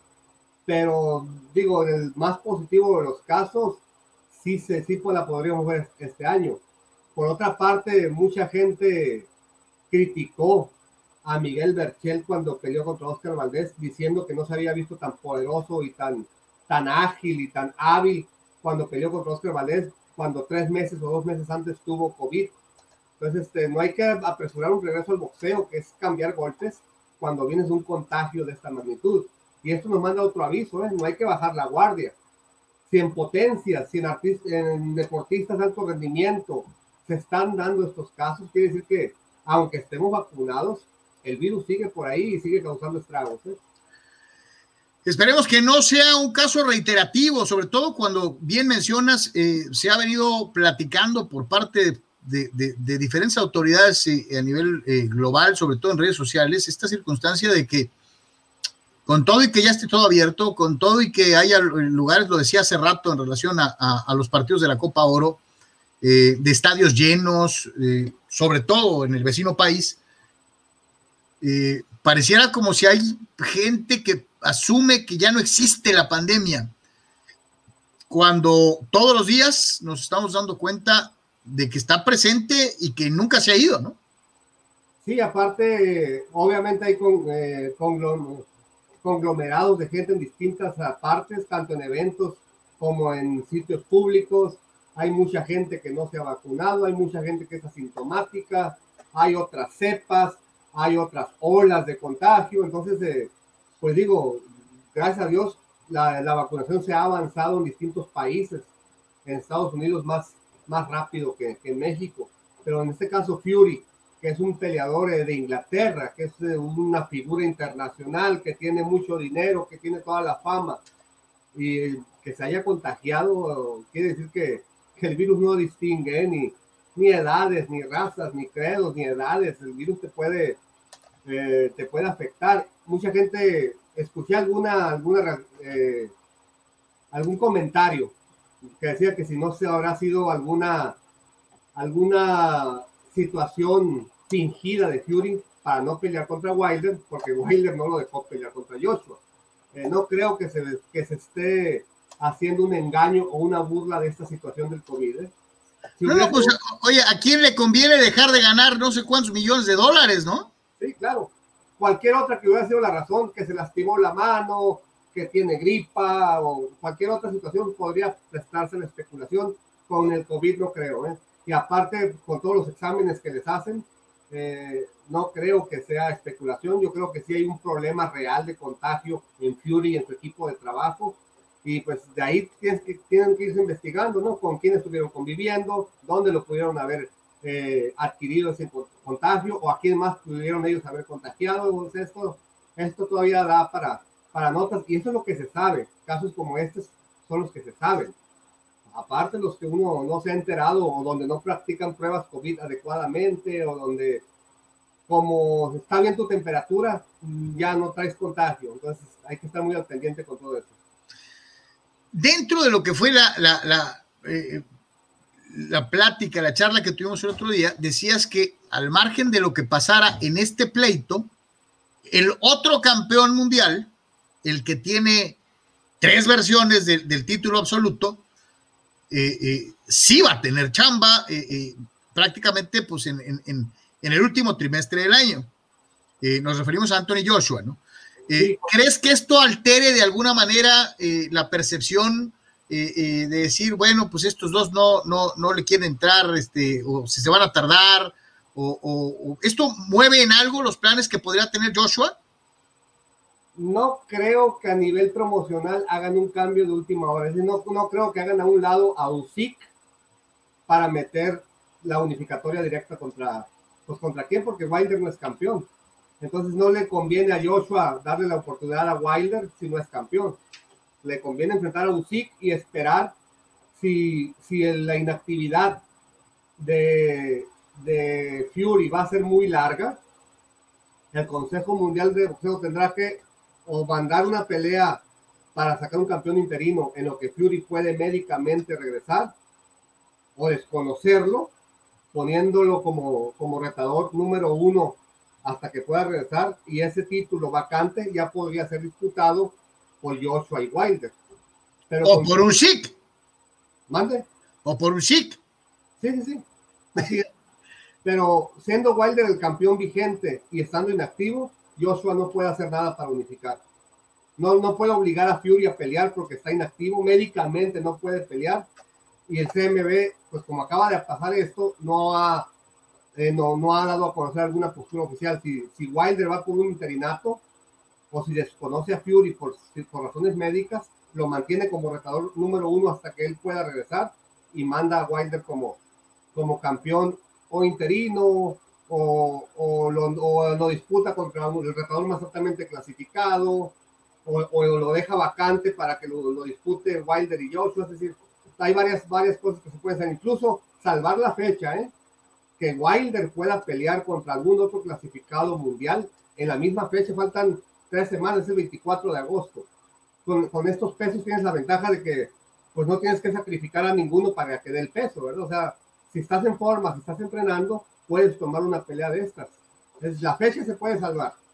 Que Wilder pelee, que la Wilder pelee contra otro peleador, lo pueden hacer. Obviamente, ni para televisión ni para patrocinadores va a ser lo mismo si no está Fury en la, en la ecuación. Pero digo, la fecha a Wilder se la pueden salvar. Oye, eh, eh, para este fin de semana, ¿tenemos algo, algo que ver en el box? Mm, sí, hay este, una pelea de, de, campeonato. Ahorita, ahorita te la checo. Lo bueno es que estamos frente a la computadora y que, y que el internet es lento a veces. Suele suceder y sobre todo cuando tu, tu interlocutor te, te saca una pregunta rajatabla para la que no estabas preparado. No, pero siempre hay box. Digo, no es, Eso tanto, sí. como, no es tanto como el fútbol, ¿verdad? Pero, pero siempre hay box. Sí, aquí, digo, y, eso es bueno, ¿no? Digo, al margen de lo que son las funciones tradicionales que presentan tanto Azteca como Televisa, eh, eh, eh, por ahí, sobre todo, ¿sabes qué? Ha crecido muchísimo la cobertura boxística en ESPN, ¿no? Le han estado metiendo lana, han estado yendo a, a, hacer promociones, sobre todo en el sur de California, Sócrates, en donde sí. eh, están metiéndole mucho billete para reactivar la zona de Indio y todo ese sector eh, sudcaliforniano que normalmente ha tenido o ha sido escenario de buenas peleas, ¿no? Sí, eh, Carson, en California, sobre todo, Carson se ha convertido en una, en una este, plaza muy importante. Digo, Nevada, obviamente, es la número uno, pero a, raíz de lo de la pandemia, eh, como no pueden meter las grandes cantidades de público, eh, las plazas importantes han sido Texas, California, incluso Florida, ¿eh? en Miami ha, este, Miami ha captado, incluso ya se fue a Canelo pelear a Miami contra Gildirim, el poderoso Gildirim. Entonces, este, es lo bueno, ¿no? Que puede haber distintas eh, plazas importantes y eso a los boxeadores les conviene, ¿eh? porque entre más mercado haya, pues ellos van a tener más, más donde desarrollar su labor, ya sean mexicanos o sean estadounidenses, ¿no? Mira, eh, no va a ser mañana, va a ser hoy. La función que te comentaba, Campeonato Mundial Ligero Interino, Joseph Díaz contra Javier Fortuna en Los Ángeles, precisamente. Y, este, y en esa misma pelea, Gilberto, el zurdo Ramírez, reaparece contra Sullivan Barrera en esa misma función. Oye, este zurdo Ramírez, al que muchos eh, quieren ver contra el Canelo, ¿no? Sí, sí, está, está en ruta. De hecho, Zurdo Ramírez ya firmó con Golden Boy. Esta es su primera pelea con Golden Boy. Y yo creo que va a ser la cuñita que quiere Golden Boy para, para obligar al Canelo a que le dé una gran pelea, ¿no? Gilberto Ramírez contra Sullivan Barrera, Joseph Díaz contra Javier Fortuna por el Campeonato Mundial Ligero interino. ¿Por qué interino? Porque al parecer Ryan García pues no tiene claras sus fechas de, de regreso, ¿no? y Campeonato Mundial Femenil Mini Mosca OMB, la japonesa este, muy, muy experimentada, Tenkai Tsunami, tiene 28 ganadas, 12 perdidas, va contra eh, la estadounidense Ceneice Estrada, que es una figura en Hollywood, y a nivel regional, hoy en Rosarito reaparece el Cañas Lozada Jr., eh, es un muchacho pues que siempre hemos dicho que tiene mucho talento, y ojalá le vaya bien, ¿no? A, al Cañitas ahí en Rosarito. Pues mi querido eh, Sócrates, como siempre, muchísimas gracias por darte una vuelta y platicar un poquito de box. No, a la orden y este y lo que nos trajo la noticia de Fury, pues no hay que tirarlo en saco roto, no hay que seguir protegiéndonos, hay que seguir cuidándonos, las me pocas medidas que nosotros podamos tomar, hay que tomarlas. Y acuérdense, pues si ya se acabó, si ya se cayó un negocio multimillonario con, con esta pandemia, quiere decir, quiere decir que, que ahí sigue y, y es en serio. Si esto le pasa a grandes figuras, nos puede pasar a todos si no nos cuidamos. Abrazos, sí, feliz fin de semana. Hay los que se pueden lavar las manos con billetes de 100. Hazme la buena, ¿no? Un abrazo, mi gracias. Gracias, saludos. Que te vaya muy bien. Materializa tus sueños, tu propia casa de campo. Adquiere tu propio rancho en Tecate en pagos congelados con cómodas mensualidades. Tenemos desde 6 mil metros cuadrados y hasta 6 dólares por metro cuadrado en cómodos pagos a partir de 193 dólares por mes. En Campestre Concordia contamos con área recreativa, juegos infantiles, tapoteadero y casa club con mesas de billar, futbolito y ping pong. Tenemos zona de acampar con asadores. Hoy es un gran momento para adquirir tu propio rancho con toda la seguridad y confianza. Si mencionas que escuchaste este anuncio en Deportes, se te dará un bono de descuento de mil dólares. Estamos ubicados en Tecate, entrando por el poblado de Longo, kilómetro 98, carretera libre Tijuana-Mexicali. Acceso controlado. Ven a caminar, a andar en bicicleta, a trotar en un ambiente sano, a campo traviesa, en la montaña, sin ruidos de carros, de ambulancias y sin peligros. Enséñale a tus hijos a sembrar, a cosechar sus propias frutas, a apreciar a los animales, a montar a caballo, a volar un papalote, a disfrutar y valorar la naturaleza.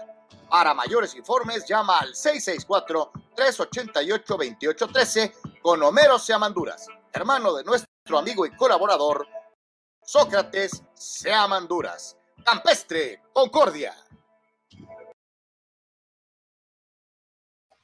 Gracias a nuestros amigos eh, de Campestre Concordia, como es una costumbre, por ser parte del equipo de patrocinadores de Deportes. Más participación de ustedes eh, dentro de lo que es el eh, programa de hoy.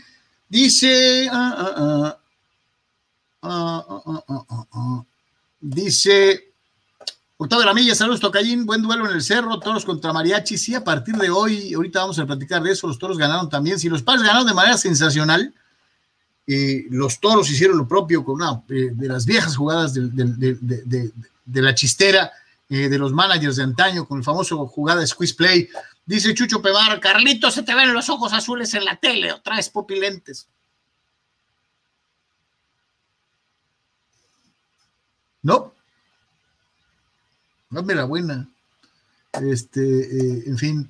Eh, el tocayo le contesta a, nuestro amigo, esos mariachis van a bailar las calmadas con los supertoros. Dios te oiga, ojalá y que, sobre todo el hecho de haber quitado eh, la mala racha, eh, ganando el partido como lo hicieron la noche de anoche, es importantísimo. Decíamos, hay que ganar uno y hay que pensar en ganarle la serie a los mariachis para acercarte cuando menos a un juego, ¿no? De la posición de privilegio del primer lugar en eh, la División del Norte en el béisbol de la Liga Mexicana de eh, este deporte.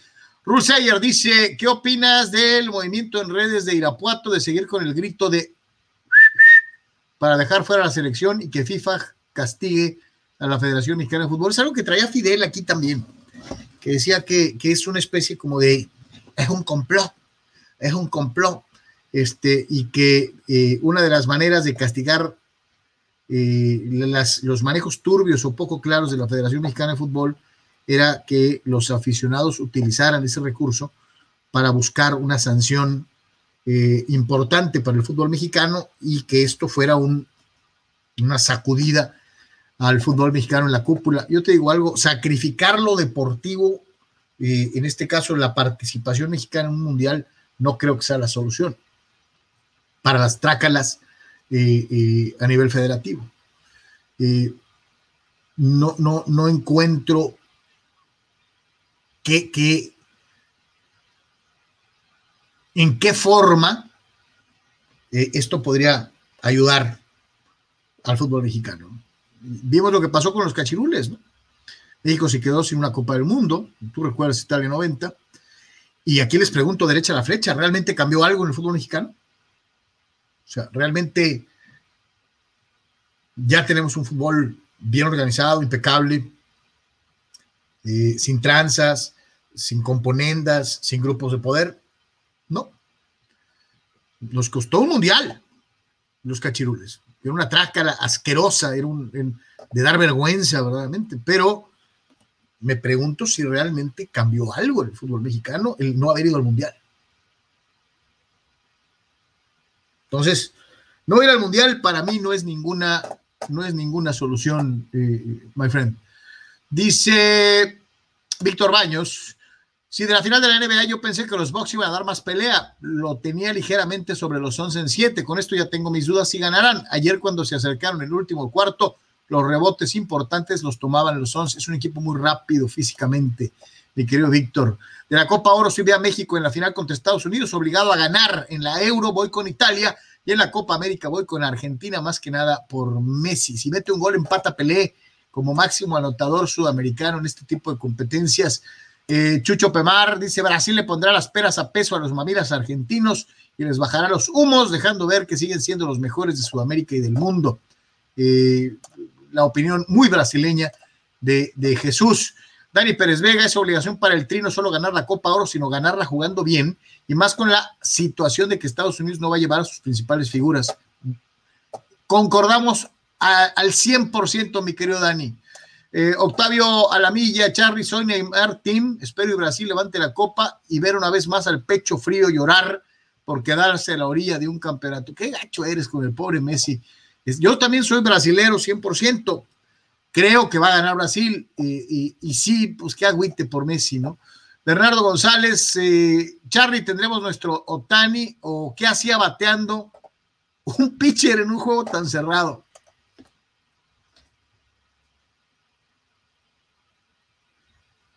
Dani, tú tienes el insider ahí. ¿Por qué dejó Jay Stingler al pitcher? Este, sí, fue algo así, sui generis. Eh, Alejandro Moreno, el tocayo Carlos Moreno, no habrá público en las guerras de Tokio. ¿Cómo jugará eso para las superestrellas olímpicas y en especial para los anfitriones? Más contra los anfitriones, mi querido Alex, eh, eh, que, que, cualquier otra cosa. las grandes figuras, los favoritos para ganar van a ganar. hay ciertas disciplinas en las que hay una enorme diferencia, un abismo entre los, los, los, campeones mundiales y olímpicos y el resto sí va a pesar para los equipos eh, representativos del Japón. Eh, eh, yo sí pienso que, que, son los japoneses los que van a acusar más la falta, la falta de, de, de público en, en, lo que es precisamente los estadios.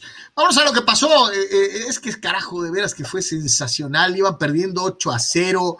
Eh, eh, eh, todo parecía ya condenado, era un partido prácticamente echado y, a final de cuentas tenga para que se entretenga. Los Slam Diego Padres le dieron la vuelta de forma verdaderamente espectacular en lo que fue la noche de anoche en el béisbol de las grandes ligas. la situación particular de lo de la jugada de, Grand Slam eh, por parte de Daniel Camarena le da un lugar aparte, pero en el mismo duelo, Fernando Tatís Jr. llegó a su vigésimo octavo palo de vuelta entera. Cuando vino el cuadrangular de Turner, yo pensé que ya se había acabado el enjuague y que los padres iban a chafear, pero eh, con esa eh, situación indómita de este equipo, simple y sencillamente no los puedes dar por muertos nunca. Eh, es un equipo que si pierde va a perder peleando como gato boca arriba. Eh, y la jugada esta es espectacular. O sea, eh, simple y sencillamente creo que al margen de haber venido de 8 a 0 y darle la vuelta, ver al pitcher pegar su primer hit en grandes ligas, que sea Grand Slam y sobre Cherser, es triplemente valioso. La gente se caía, la gente, la reacción, los comentaristas en inglés se estaban volviendo locos de, que no lo creían. La narración del palo por parte de Eduardo Ortega fue espectacular. Eh, eh, fue una cosa de esas increíbles verdaderamente eh, en, esta victoria de los padres sobre los Nationals 9 a 8. Ganó Melancen 2 y 1. El derrotado fue Clay. qué clase de partido nos regalaron, nos regalaron el día de ayer los padrecitos para llevarse una victoria más que valiosa verdaderamente, sobre todo si tomamos en cuenta que habían ganado los Dodgers eh, y le habían pegado a los Marlins 6 a 1, pero ahorita vamos a platicar Vamos a platicar de eso con mucho mayor detalle en el resto de la actividad en el béisbol de las grandes ligas. Tony, ¿tú cómo viste? ¿Tú cómo viste la victoria, la victoria de los padres eh, eh, el día de ayer?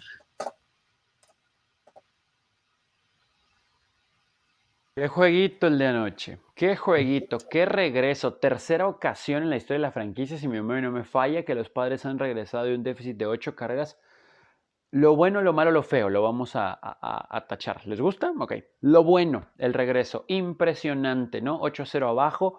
Eh, entra Daniel Camarena, eh, que obviamente es de, de ascendencia mexicana o mexicoamericana. Nació en Bonita, eh, aquí en el condado de, San Diego. Él, había sido elegido por los Yankees, ¿no? Y la verdad es que no le fue muy bien. Tiene 28 años de edad, novato de 28 años de edad. Eh, ahí como que Scherzer le abrió la puerta a los padres con las bases por golpe. Y luego vino el Grand Slam, ¿no? De este pitcher relevista. Es apenas, señores y señores, la segunda ocasión en la historia de la franquicia que un pitcher conecta un Grand Slam para los padres. La primera fue en el lejano 1970, eh, en septiembre de 1970, y con Nate Koskins ahí haciéndolo. Y bueno, pues ahora le toca a Daniel Camarena. Eh, viene el Grand Slam, sigue la mata dando en ese inning, después los padres empatan, el bullpen de ahí en adelante muy bien. De hecho, Camarena le hicieron dos carreras y eh, en la novena, ¿no? abriendo la entrada con un hit y después moviendo el corredor y viene Grisham con un em, eh, sencillo para traerse ¿no? al plato la carrera del triunfo. Terminó ganando Mark Melanson, importantísimo triunfo para los padres. Lo malo, Yu Darvish. Yu Darvish fue lo malo, ¿no? Yu Darvish fue lo terrible. Yu Darvish em, se vio muy mal, Yu Darvish. El, el, que es tu mejor pitcher se vio muy mal. Y aquí el bateo le sacó las papas del fuego, porque con esto em, pues, pues la verdad es que mm, tal vez ya no nos vamos a acordar ¿no? de la mala salida de Darvish, pero sí es preocupante. Aunque podemos decir que los Nationals pues un equipo peligroso y como que, digo, tienen esperanzas, ¿no? De entrada postemporada, no creo que suceda, pero ahí es un equipo que tiene jugadores muy talentosos, ¿no? O sea, sí se mantiene la base del que ganó la Serie Mundial. Y eh, pues esas ocho carreras, seis fueron para, para Darvish, no, no es aceptable, ¿no? No es aceptable. Eso solamente eh, pues, eh, pues las dos entradas, ¿no? Eh, después fue terrible, ¿no? para él. Y bueno, ya entró después Daniel Camarena, ¿no? A, relevar. Lo feo, lo feo es eso, lo feo es que no nos vamos a acordar de lo malo de Darvish. Y también Max Scherzer, que pintaba para que fuera dominante por como se había visto en los primeros tres innings y en la cuarta se desmoronó. Y le agrego a lo feo el hecho de dividir con los Nationals. Yo creo que los padres tuvieron que haber ganado esta serie. Pero bueno, por lo menos ahí le comen medio jueguito a los gigantes y se mantienen al margen con los Dodgers. Y a ver el fin de semana contra los Rockies, que no será nada sencillo. Los padres deben de ganar esa serie. Y honestamente, ojalá que ya termine la primera mitad de la temporada. Que ya inició, pues, pero pues con el juego de estrellas y demás. Ya sabemos cómo funciona esto. Ahí está el buen Tony, y sí, tiene sus, eh, el bueno, el malo y el feo, eh, como película de spaghetti western, eh, pero a final de cuentas lo que, lo, que, lo que vale es que se llevaran la victoria y en qué forma. Vamos a escuchar a Daniel Camarena, el héroe de la noche. Felicidades por el, cuadrangular y por tu también performance el día de hoy. Platícanos un poquito cómo fue ese momento en la cuarta entrada, qué es lo que estabas eh, buscando. Platícanos del at y también del, del cuadrangular. Sí, no, en ese momento, pues llegó muchas carreras y estuve pensando, pues aquí tenemos una chance para, you know, get, get closer. Y pues cuando, cuando subí al plato, nomás estuve buscando una recta y pues vi la primera, estaba bajita, pero como ahí vi, vi la velocidad y pues sí estaba duro. Y pues la próxima recta no tenía chance y después del cambio ahí nomás me puse en mi mente como just make contact, you know, like busqué una recta y lo pegué. ¿Y qué pensaste cuando viste la pelota salir por el jardín derecho? No, no, en, realidad no. Era como estuve corriendo y estuve pensando como esto está pasando, like, no way. Mucho, no sé, nuestra familia desde yo de niño, siempre los fines de semana eran jugando béisbol y siempre estuvimos juntos y somos una familia muy, muy unida y pues para vivir ese momento era algo mágico, no sé, no sé la palabra para describirlo, pero increíble. Realmente yo quería regresar aquí a Grandes Ligas, ayudar a ganar un juego. Nunca en mis sueños pensaba que iba a pegar un Grand Slam para ayudar a los padres a ganar un juego. ahorita, como todavía en mi mente, todo, todo está bajando poquito por poquito cada momento y pues no, está, está increíble ahorita.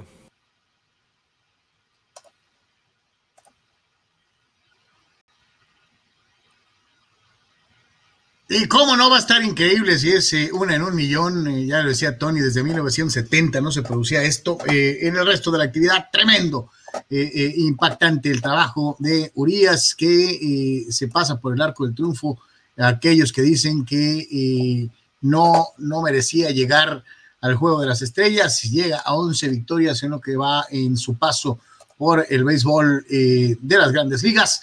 Y eh, esto, esto es definitivamente algo motivante pensando precisamente el buen trabajo. Urias llega a 11 victorias, 3 derrotas en lo que fue el partido, 7 entradas completas, 5 imparables, una de las carreras fue limpia, ponchó un total de 9 enemigos y dio solamente un par de bases por bolas. El derrotado fue Alcántara, salvamento eh, cuadrangular para el equipo de Miami por parte de Chisholm, que llega a 10 en lo que va de la temporada. Los Yankees de Nueva York fueron blanqueados por los marineros de Seattle cuatro carreras por cero dentro de lo que fue precisamente la actividad liga mayorista del día de ayer. y otra derrota dolorosa para el equipo de los mulos de Manhattan, eh, que simple y sencillamente parece han perdido ya eh, radicalmente la brújula para lo que resta de la campaña. Yo no veo cómo puedan hacer algo para sacudir lo que está sucediendo con el equipo con el equipo de los Yankees. Hoy juegan precisamente los eh, Yankees en contra de los Astros de Houston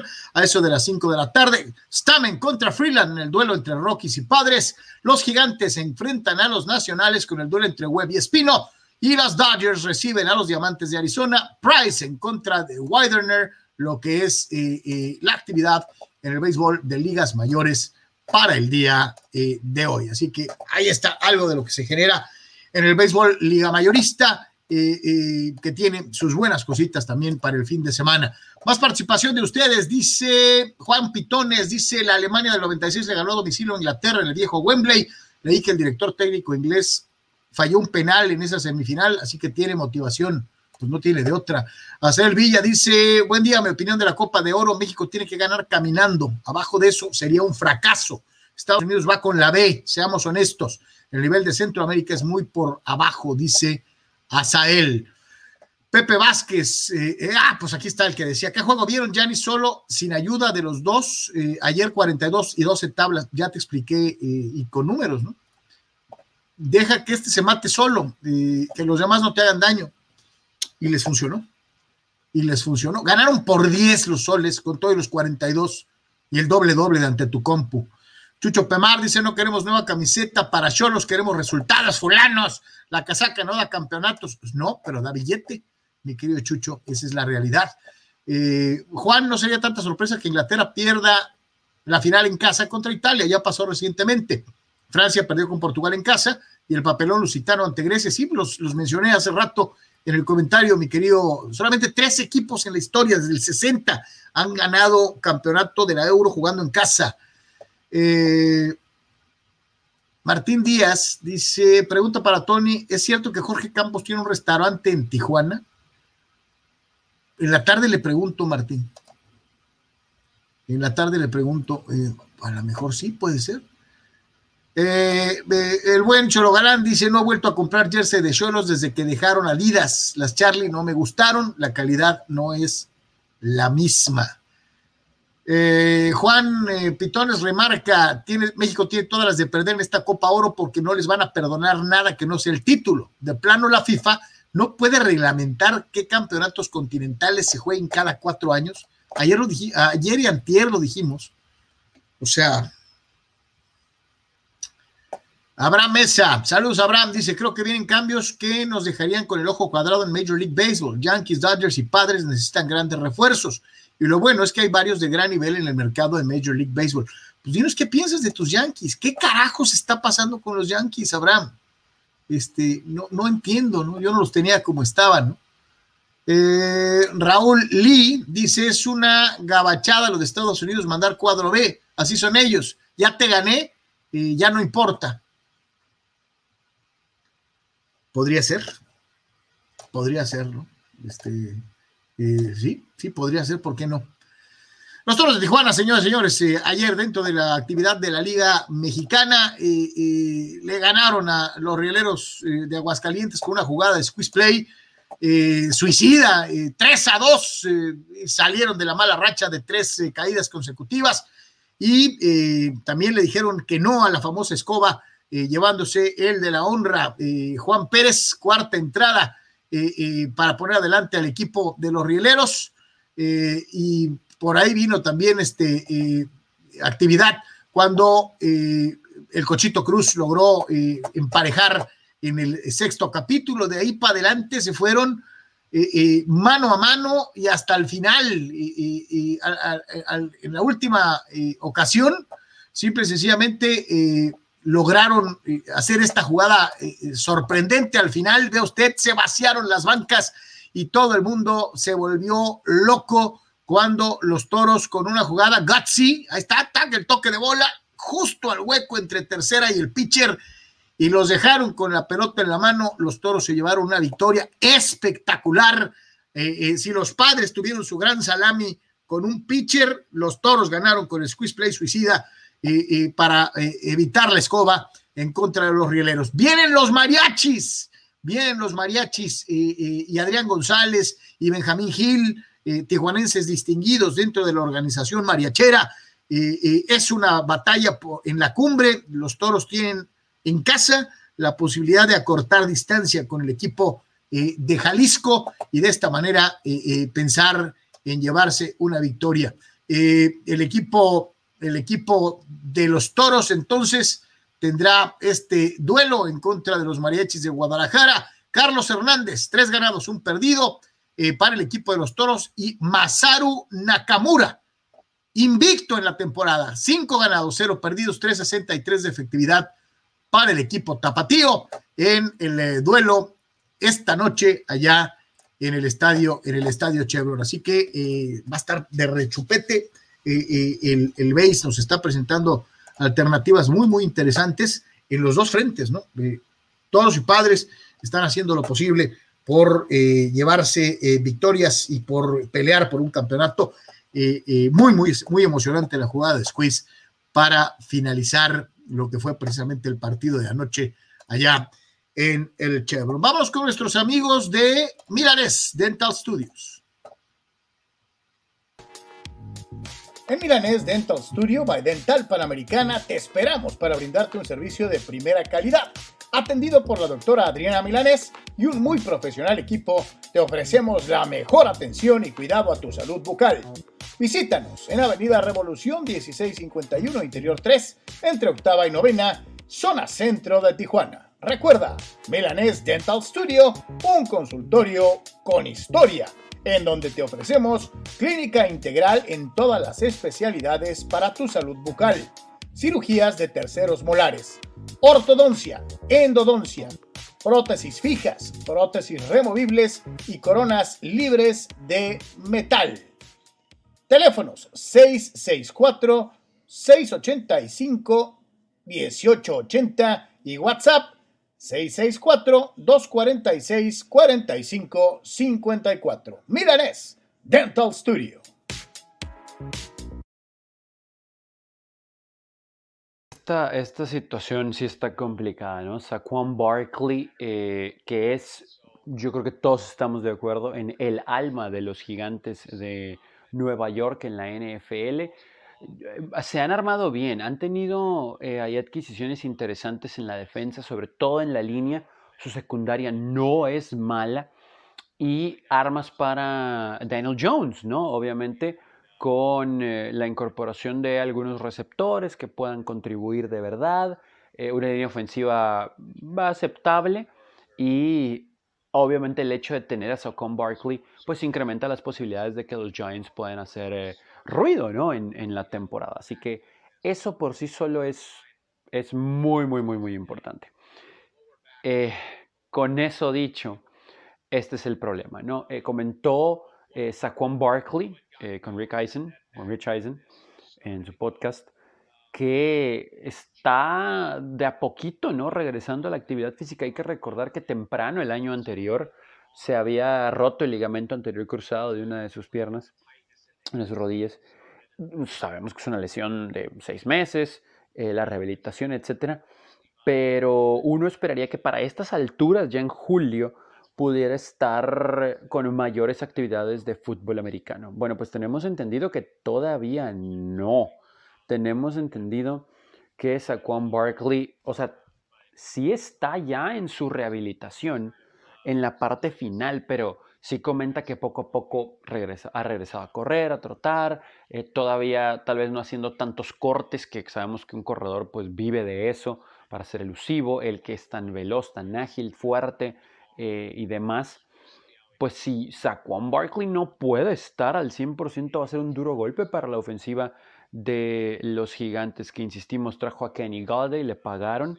Em, tiene ahí a Shepard que es un buen receptor, pero, pero sí le faltaba tal vez un acompañante. Y bueno, pues se mantiene Golden Tate, que también es un viejo lobo de mar, pero que te hace jugadas. Eh, ya tienen un buen Tyren. Eh, insistimos, la línea ha sido buena como para darle protección a Daniel Jones. Y muchos creemos, porque me incluyo, que los gigantes pueden hacer ruido en el este. Dallas se la va a llevar. Yo creo que Dallas se la va a llevar pero con la inconsistencia de Washington y los problemas que tiene Filadelfia, yo creo que los gigantes pueden pelear por un lugar de playoff. De verdad, de verdad sí lo creo.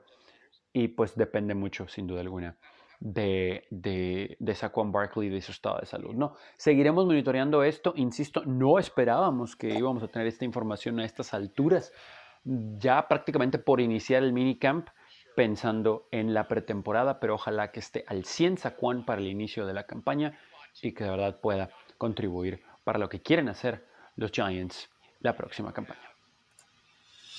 Y estos jugadores que sí te puede marcar una diferencia, e, e, esa es una, esa es una realidad y, es por eso que, eh, sobre todo lo que enfatiza Tony, el hecho de eh, que tarde tanto una rehabilitación eh, no deja de ser algo así como eh, que preocupante, sobre todo pensando en que ya finalmente tienes el mariscal de campo que estabas esperando, que tienes eh, la posibilidad real de emerger dentro de una división que es siempre competitiva, particularmente difícil y que últimamente se ha caracterizado por récords que no son espectaculares, ¿no?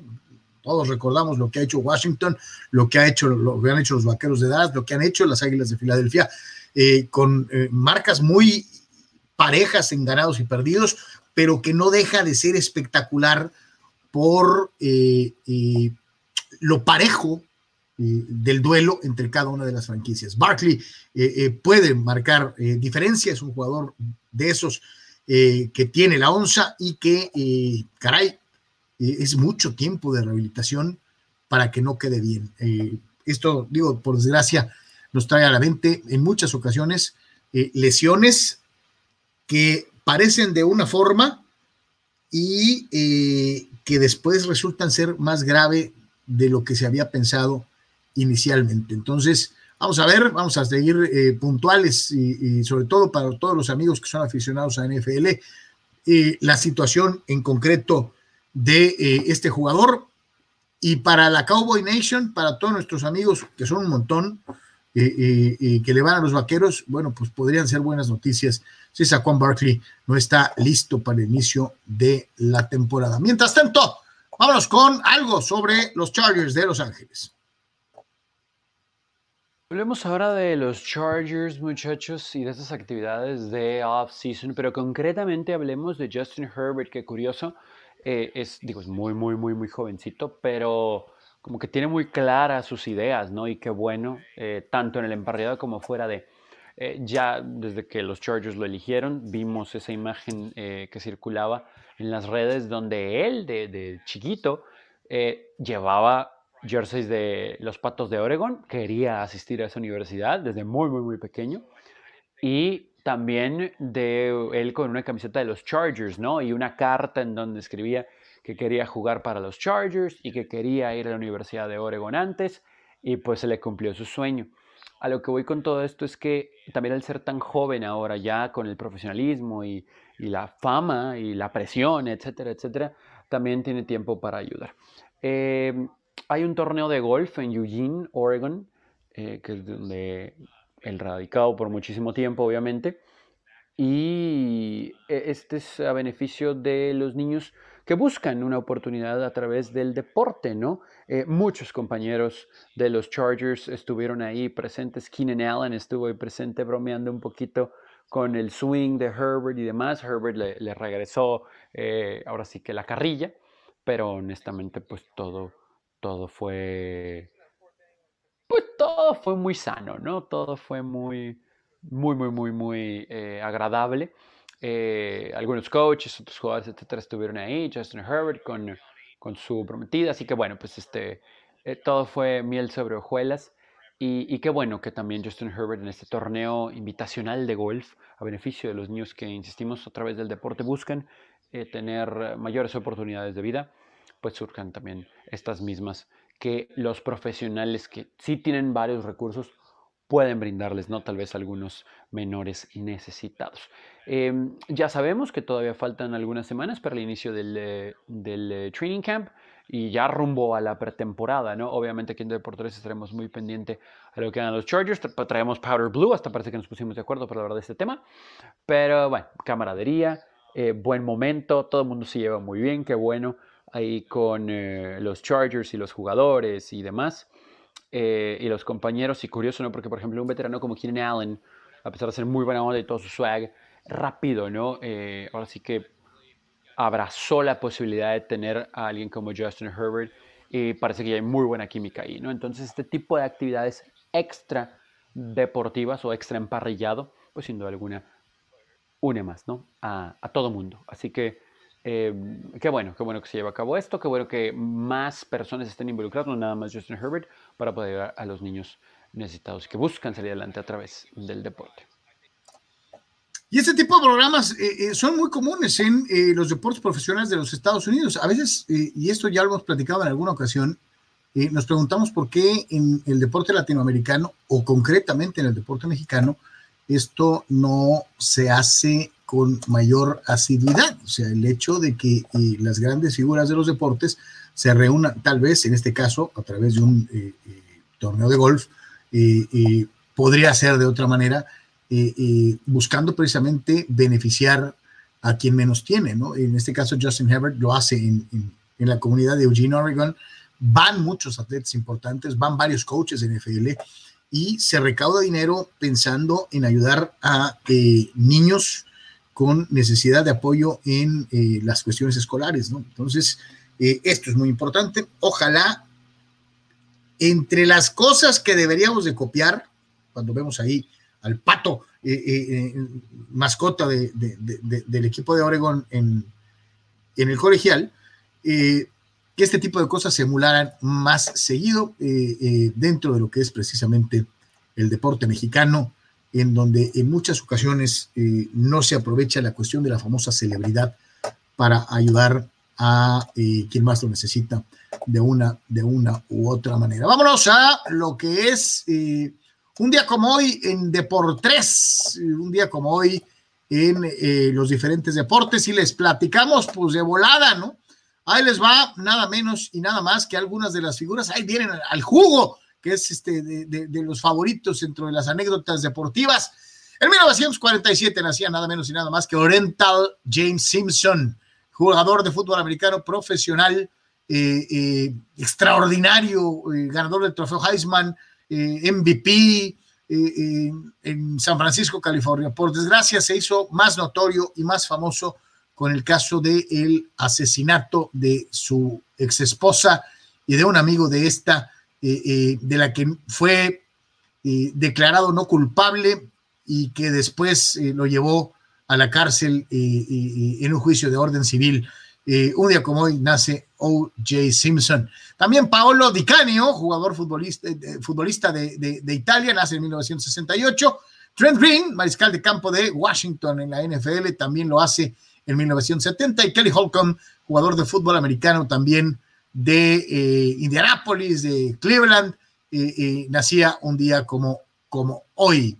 Algunas de las situaciones este, particulares que se generaron un, un día como hoy, nada menos y nada más, un viernes 9 de julio, pero en 1914, la, los Mediarrojas de Boston se hacían del contrato de eh, Ruth, procedente de la organización de los Orioles de Baltimore. Hay que recordar, eh, George Herman Ruth nació precisamente en Baltimore, Maryland, y se fue a jugar primero con los Red Sox para después rematar con los Yankees, en donde haría eh, situaciones extraordinarias. Eh, un día como hoy, en Wimbledon, Stefan Edberg, el, el, sueco, le ganaría, eh, perdería, perdón, ante Boris Becker, el alemán 6-0, 7-6, 6-4, para ganar su tercer título de Wimbledon, el gigante alemán, ganándole a Edberg. Así que algo, algo de lo que recordamos el día de hoy en el deporte internacional, un día como hoy, en Deportes. Así que pues ahí está eh, un día como hoy. Y ya prácticamente para concluir, nos vamos con lo mejor de la red, lo mejor en algunos de los videos que ustedes ven en internet. Vamos a ver qué nos eh, prepararon por ahí. Esto es en un puente, se deja caer y luego abrir el paracaídas. Esto ni loco, ni volviendo a nacer, en mi vida lo pensaría eh, hacer bajo ninguna circunstancia. Eh, es muy poquito el recorrido en la patineta y está muy largo el recorrido para abajo. Eh, pero bueno, de que los hay, los hay. Nunca fallan las montañas rusas. dijo, vea usted el grado de inclinación, el fulano en shorts y descalzo y, y, a gritar como bestia, ¿no? ¿Qué dice de este recorrido alpino? el paso entre dos eh, picos y eh, ballet en movimiento eh, al borde, al borde del peligro. Algo de lo mejor de la red el día de hoy en Deportes. Antes de despedirnos, vamos a leer más de su participación el día de hoy. Dice bateador emergente en Twitch. Saludos, mi querido bateador. saludos, soy Héctor Pimentel de Tijuana, radicado en Mexicali. Me dicen mis compas que no se nota de la tomada de Chévez aquí en Mexicali y de los padres, que no se nota, dice, lo de la tomada de Chévez aquí en Mexicali, por el calor. Y de los padres fue una serie bien fregona, los cuatro partidos estuvieron aptos para cardíacos. Eh, seguirá dando de qué hablar del el Gran Slam de Camarena, que se une a un selecto grupo de dos pitchers que debuta y pega eh, de hit, pero qué clase de palazo, dice, de dónde sacó la pelota. Eh, no, es que es impresionante, mi querido Héctor, Además era un lanzamiento adentro y bajito. La levanta como golfista. Fue algo, fue algo verdaderamente espectacular. Decía César Castro de pelea al zurdo. Sí, lo comentó eh, Sócrates hace rato. Eh, pregunta Raúl, ¿crees que la Liga de Expansión aprobaría el estadio de los Toreros de la Liga de Expansión en México? No. Digo, ya vimos, ¿no? Lo que pasó con Irapuato. Eh, Luis Ustaita, me tocó vivir 35 años en la colonia Capistrano y no me tocó ver a toros. El último partido de béisbol al que asistí en el estadio del Cerro Colorado fue cuando se coronaron los potros de Vinicio, Tolentino, Luis González y compañía. Luis, pues te estás perdiendo de un gran espectáculo. Ir a ver a los toros, neta, es divertidísimo. Este, yo sé que a lo mejor ya no vives por ahí, pero eh, eh, es un espectáculo que vale la pena. La remodelación del estadio ha sido espectacular. Comes muy rico, eh, hay un ambiente muy familiar, eh, se han rifado los toros, lo hacen, lo hacen muy bien. Dani Pérez Vega, creo que Tingler dejó a Camarena porque en ese momento ya estaba 8 a 2, pero apenas era la cuarta entrada y quería una o dos entradas más del pitcher para ahorrarle el trabajo al bullpen que de por sí viene sobretrabajado. Es una excelente versión, mi querido Dani. Roberto López, sinceramente los padres San Diego tienen unos Dice, no se ofendan, seamos sinceros. Sí, es un equipo de grandes blanquillos mi querido Roberto López. Por eso decía que este equipo nunca lo des por muerto. Es un equipo que jamás se vence y eso es maravilloso. Eh, dice Gabriel Ortega, se la rifó Tony con eh, la entrevista a Slamarena. Sí, señor. Ahí estaba Tony preguntándole a Slamarena. Eh, Carlos Moreno, saludos a la gente del grupo de los Pix este domingo. Se sabrá quién gana. Y el sábado iniciamos otra con la Copa Oro. Puros que pagan, sin invitados piojosos. Muchachos, no jueguen por dinero, hombre. Ese dinero lo toca el diablo. En fin. Boba Nottingham, el buen Israel, dice, Carlos, ¿cómo ves a Novak? ¿Crees que puede ganar su título 20 e incluso lograr en Australia ganar el 21 y convertirse en el mejor tenista de la historia? Mi querido Boba, el otro día lo decíamos, con todo y que sigue Nadal ahí, con todo y que Federer sigue ahí, creo que Djokovic va a ser el, tenista estadísticamente más importante de la historia y creo que va a ganar eh, los que tal vez Rogers ya no va a poder por, por edad, por baja de juego, eh, Nadal tal vez por lesiones.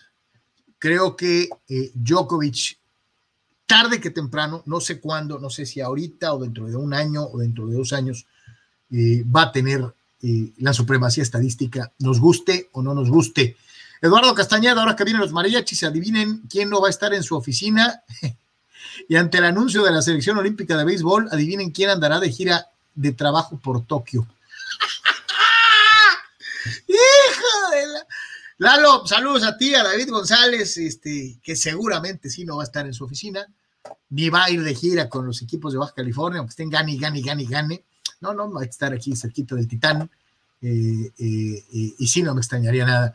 Fidel Ortiz dice: Phoenix 4-0 contra Box en su serie por el título de la NBA. Así, no le da ni chance de un juego a Giannis. Luis Ustaita, existe un documental donde investigan y culpan al hijo de O.J. Simpson de haber sido el asesino de su madrastra.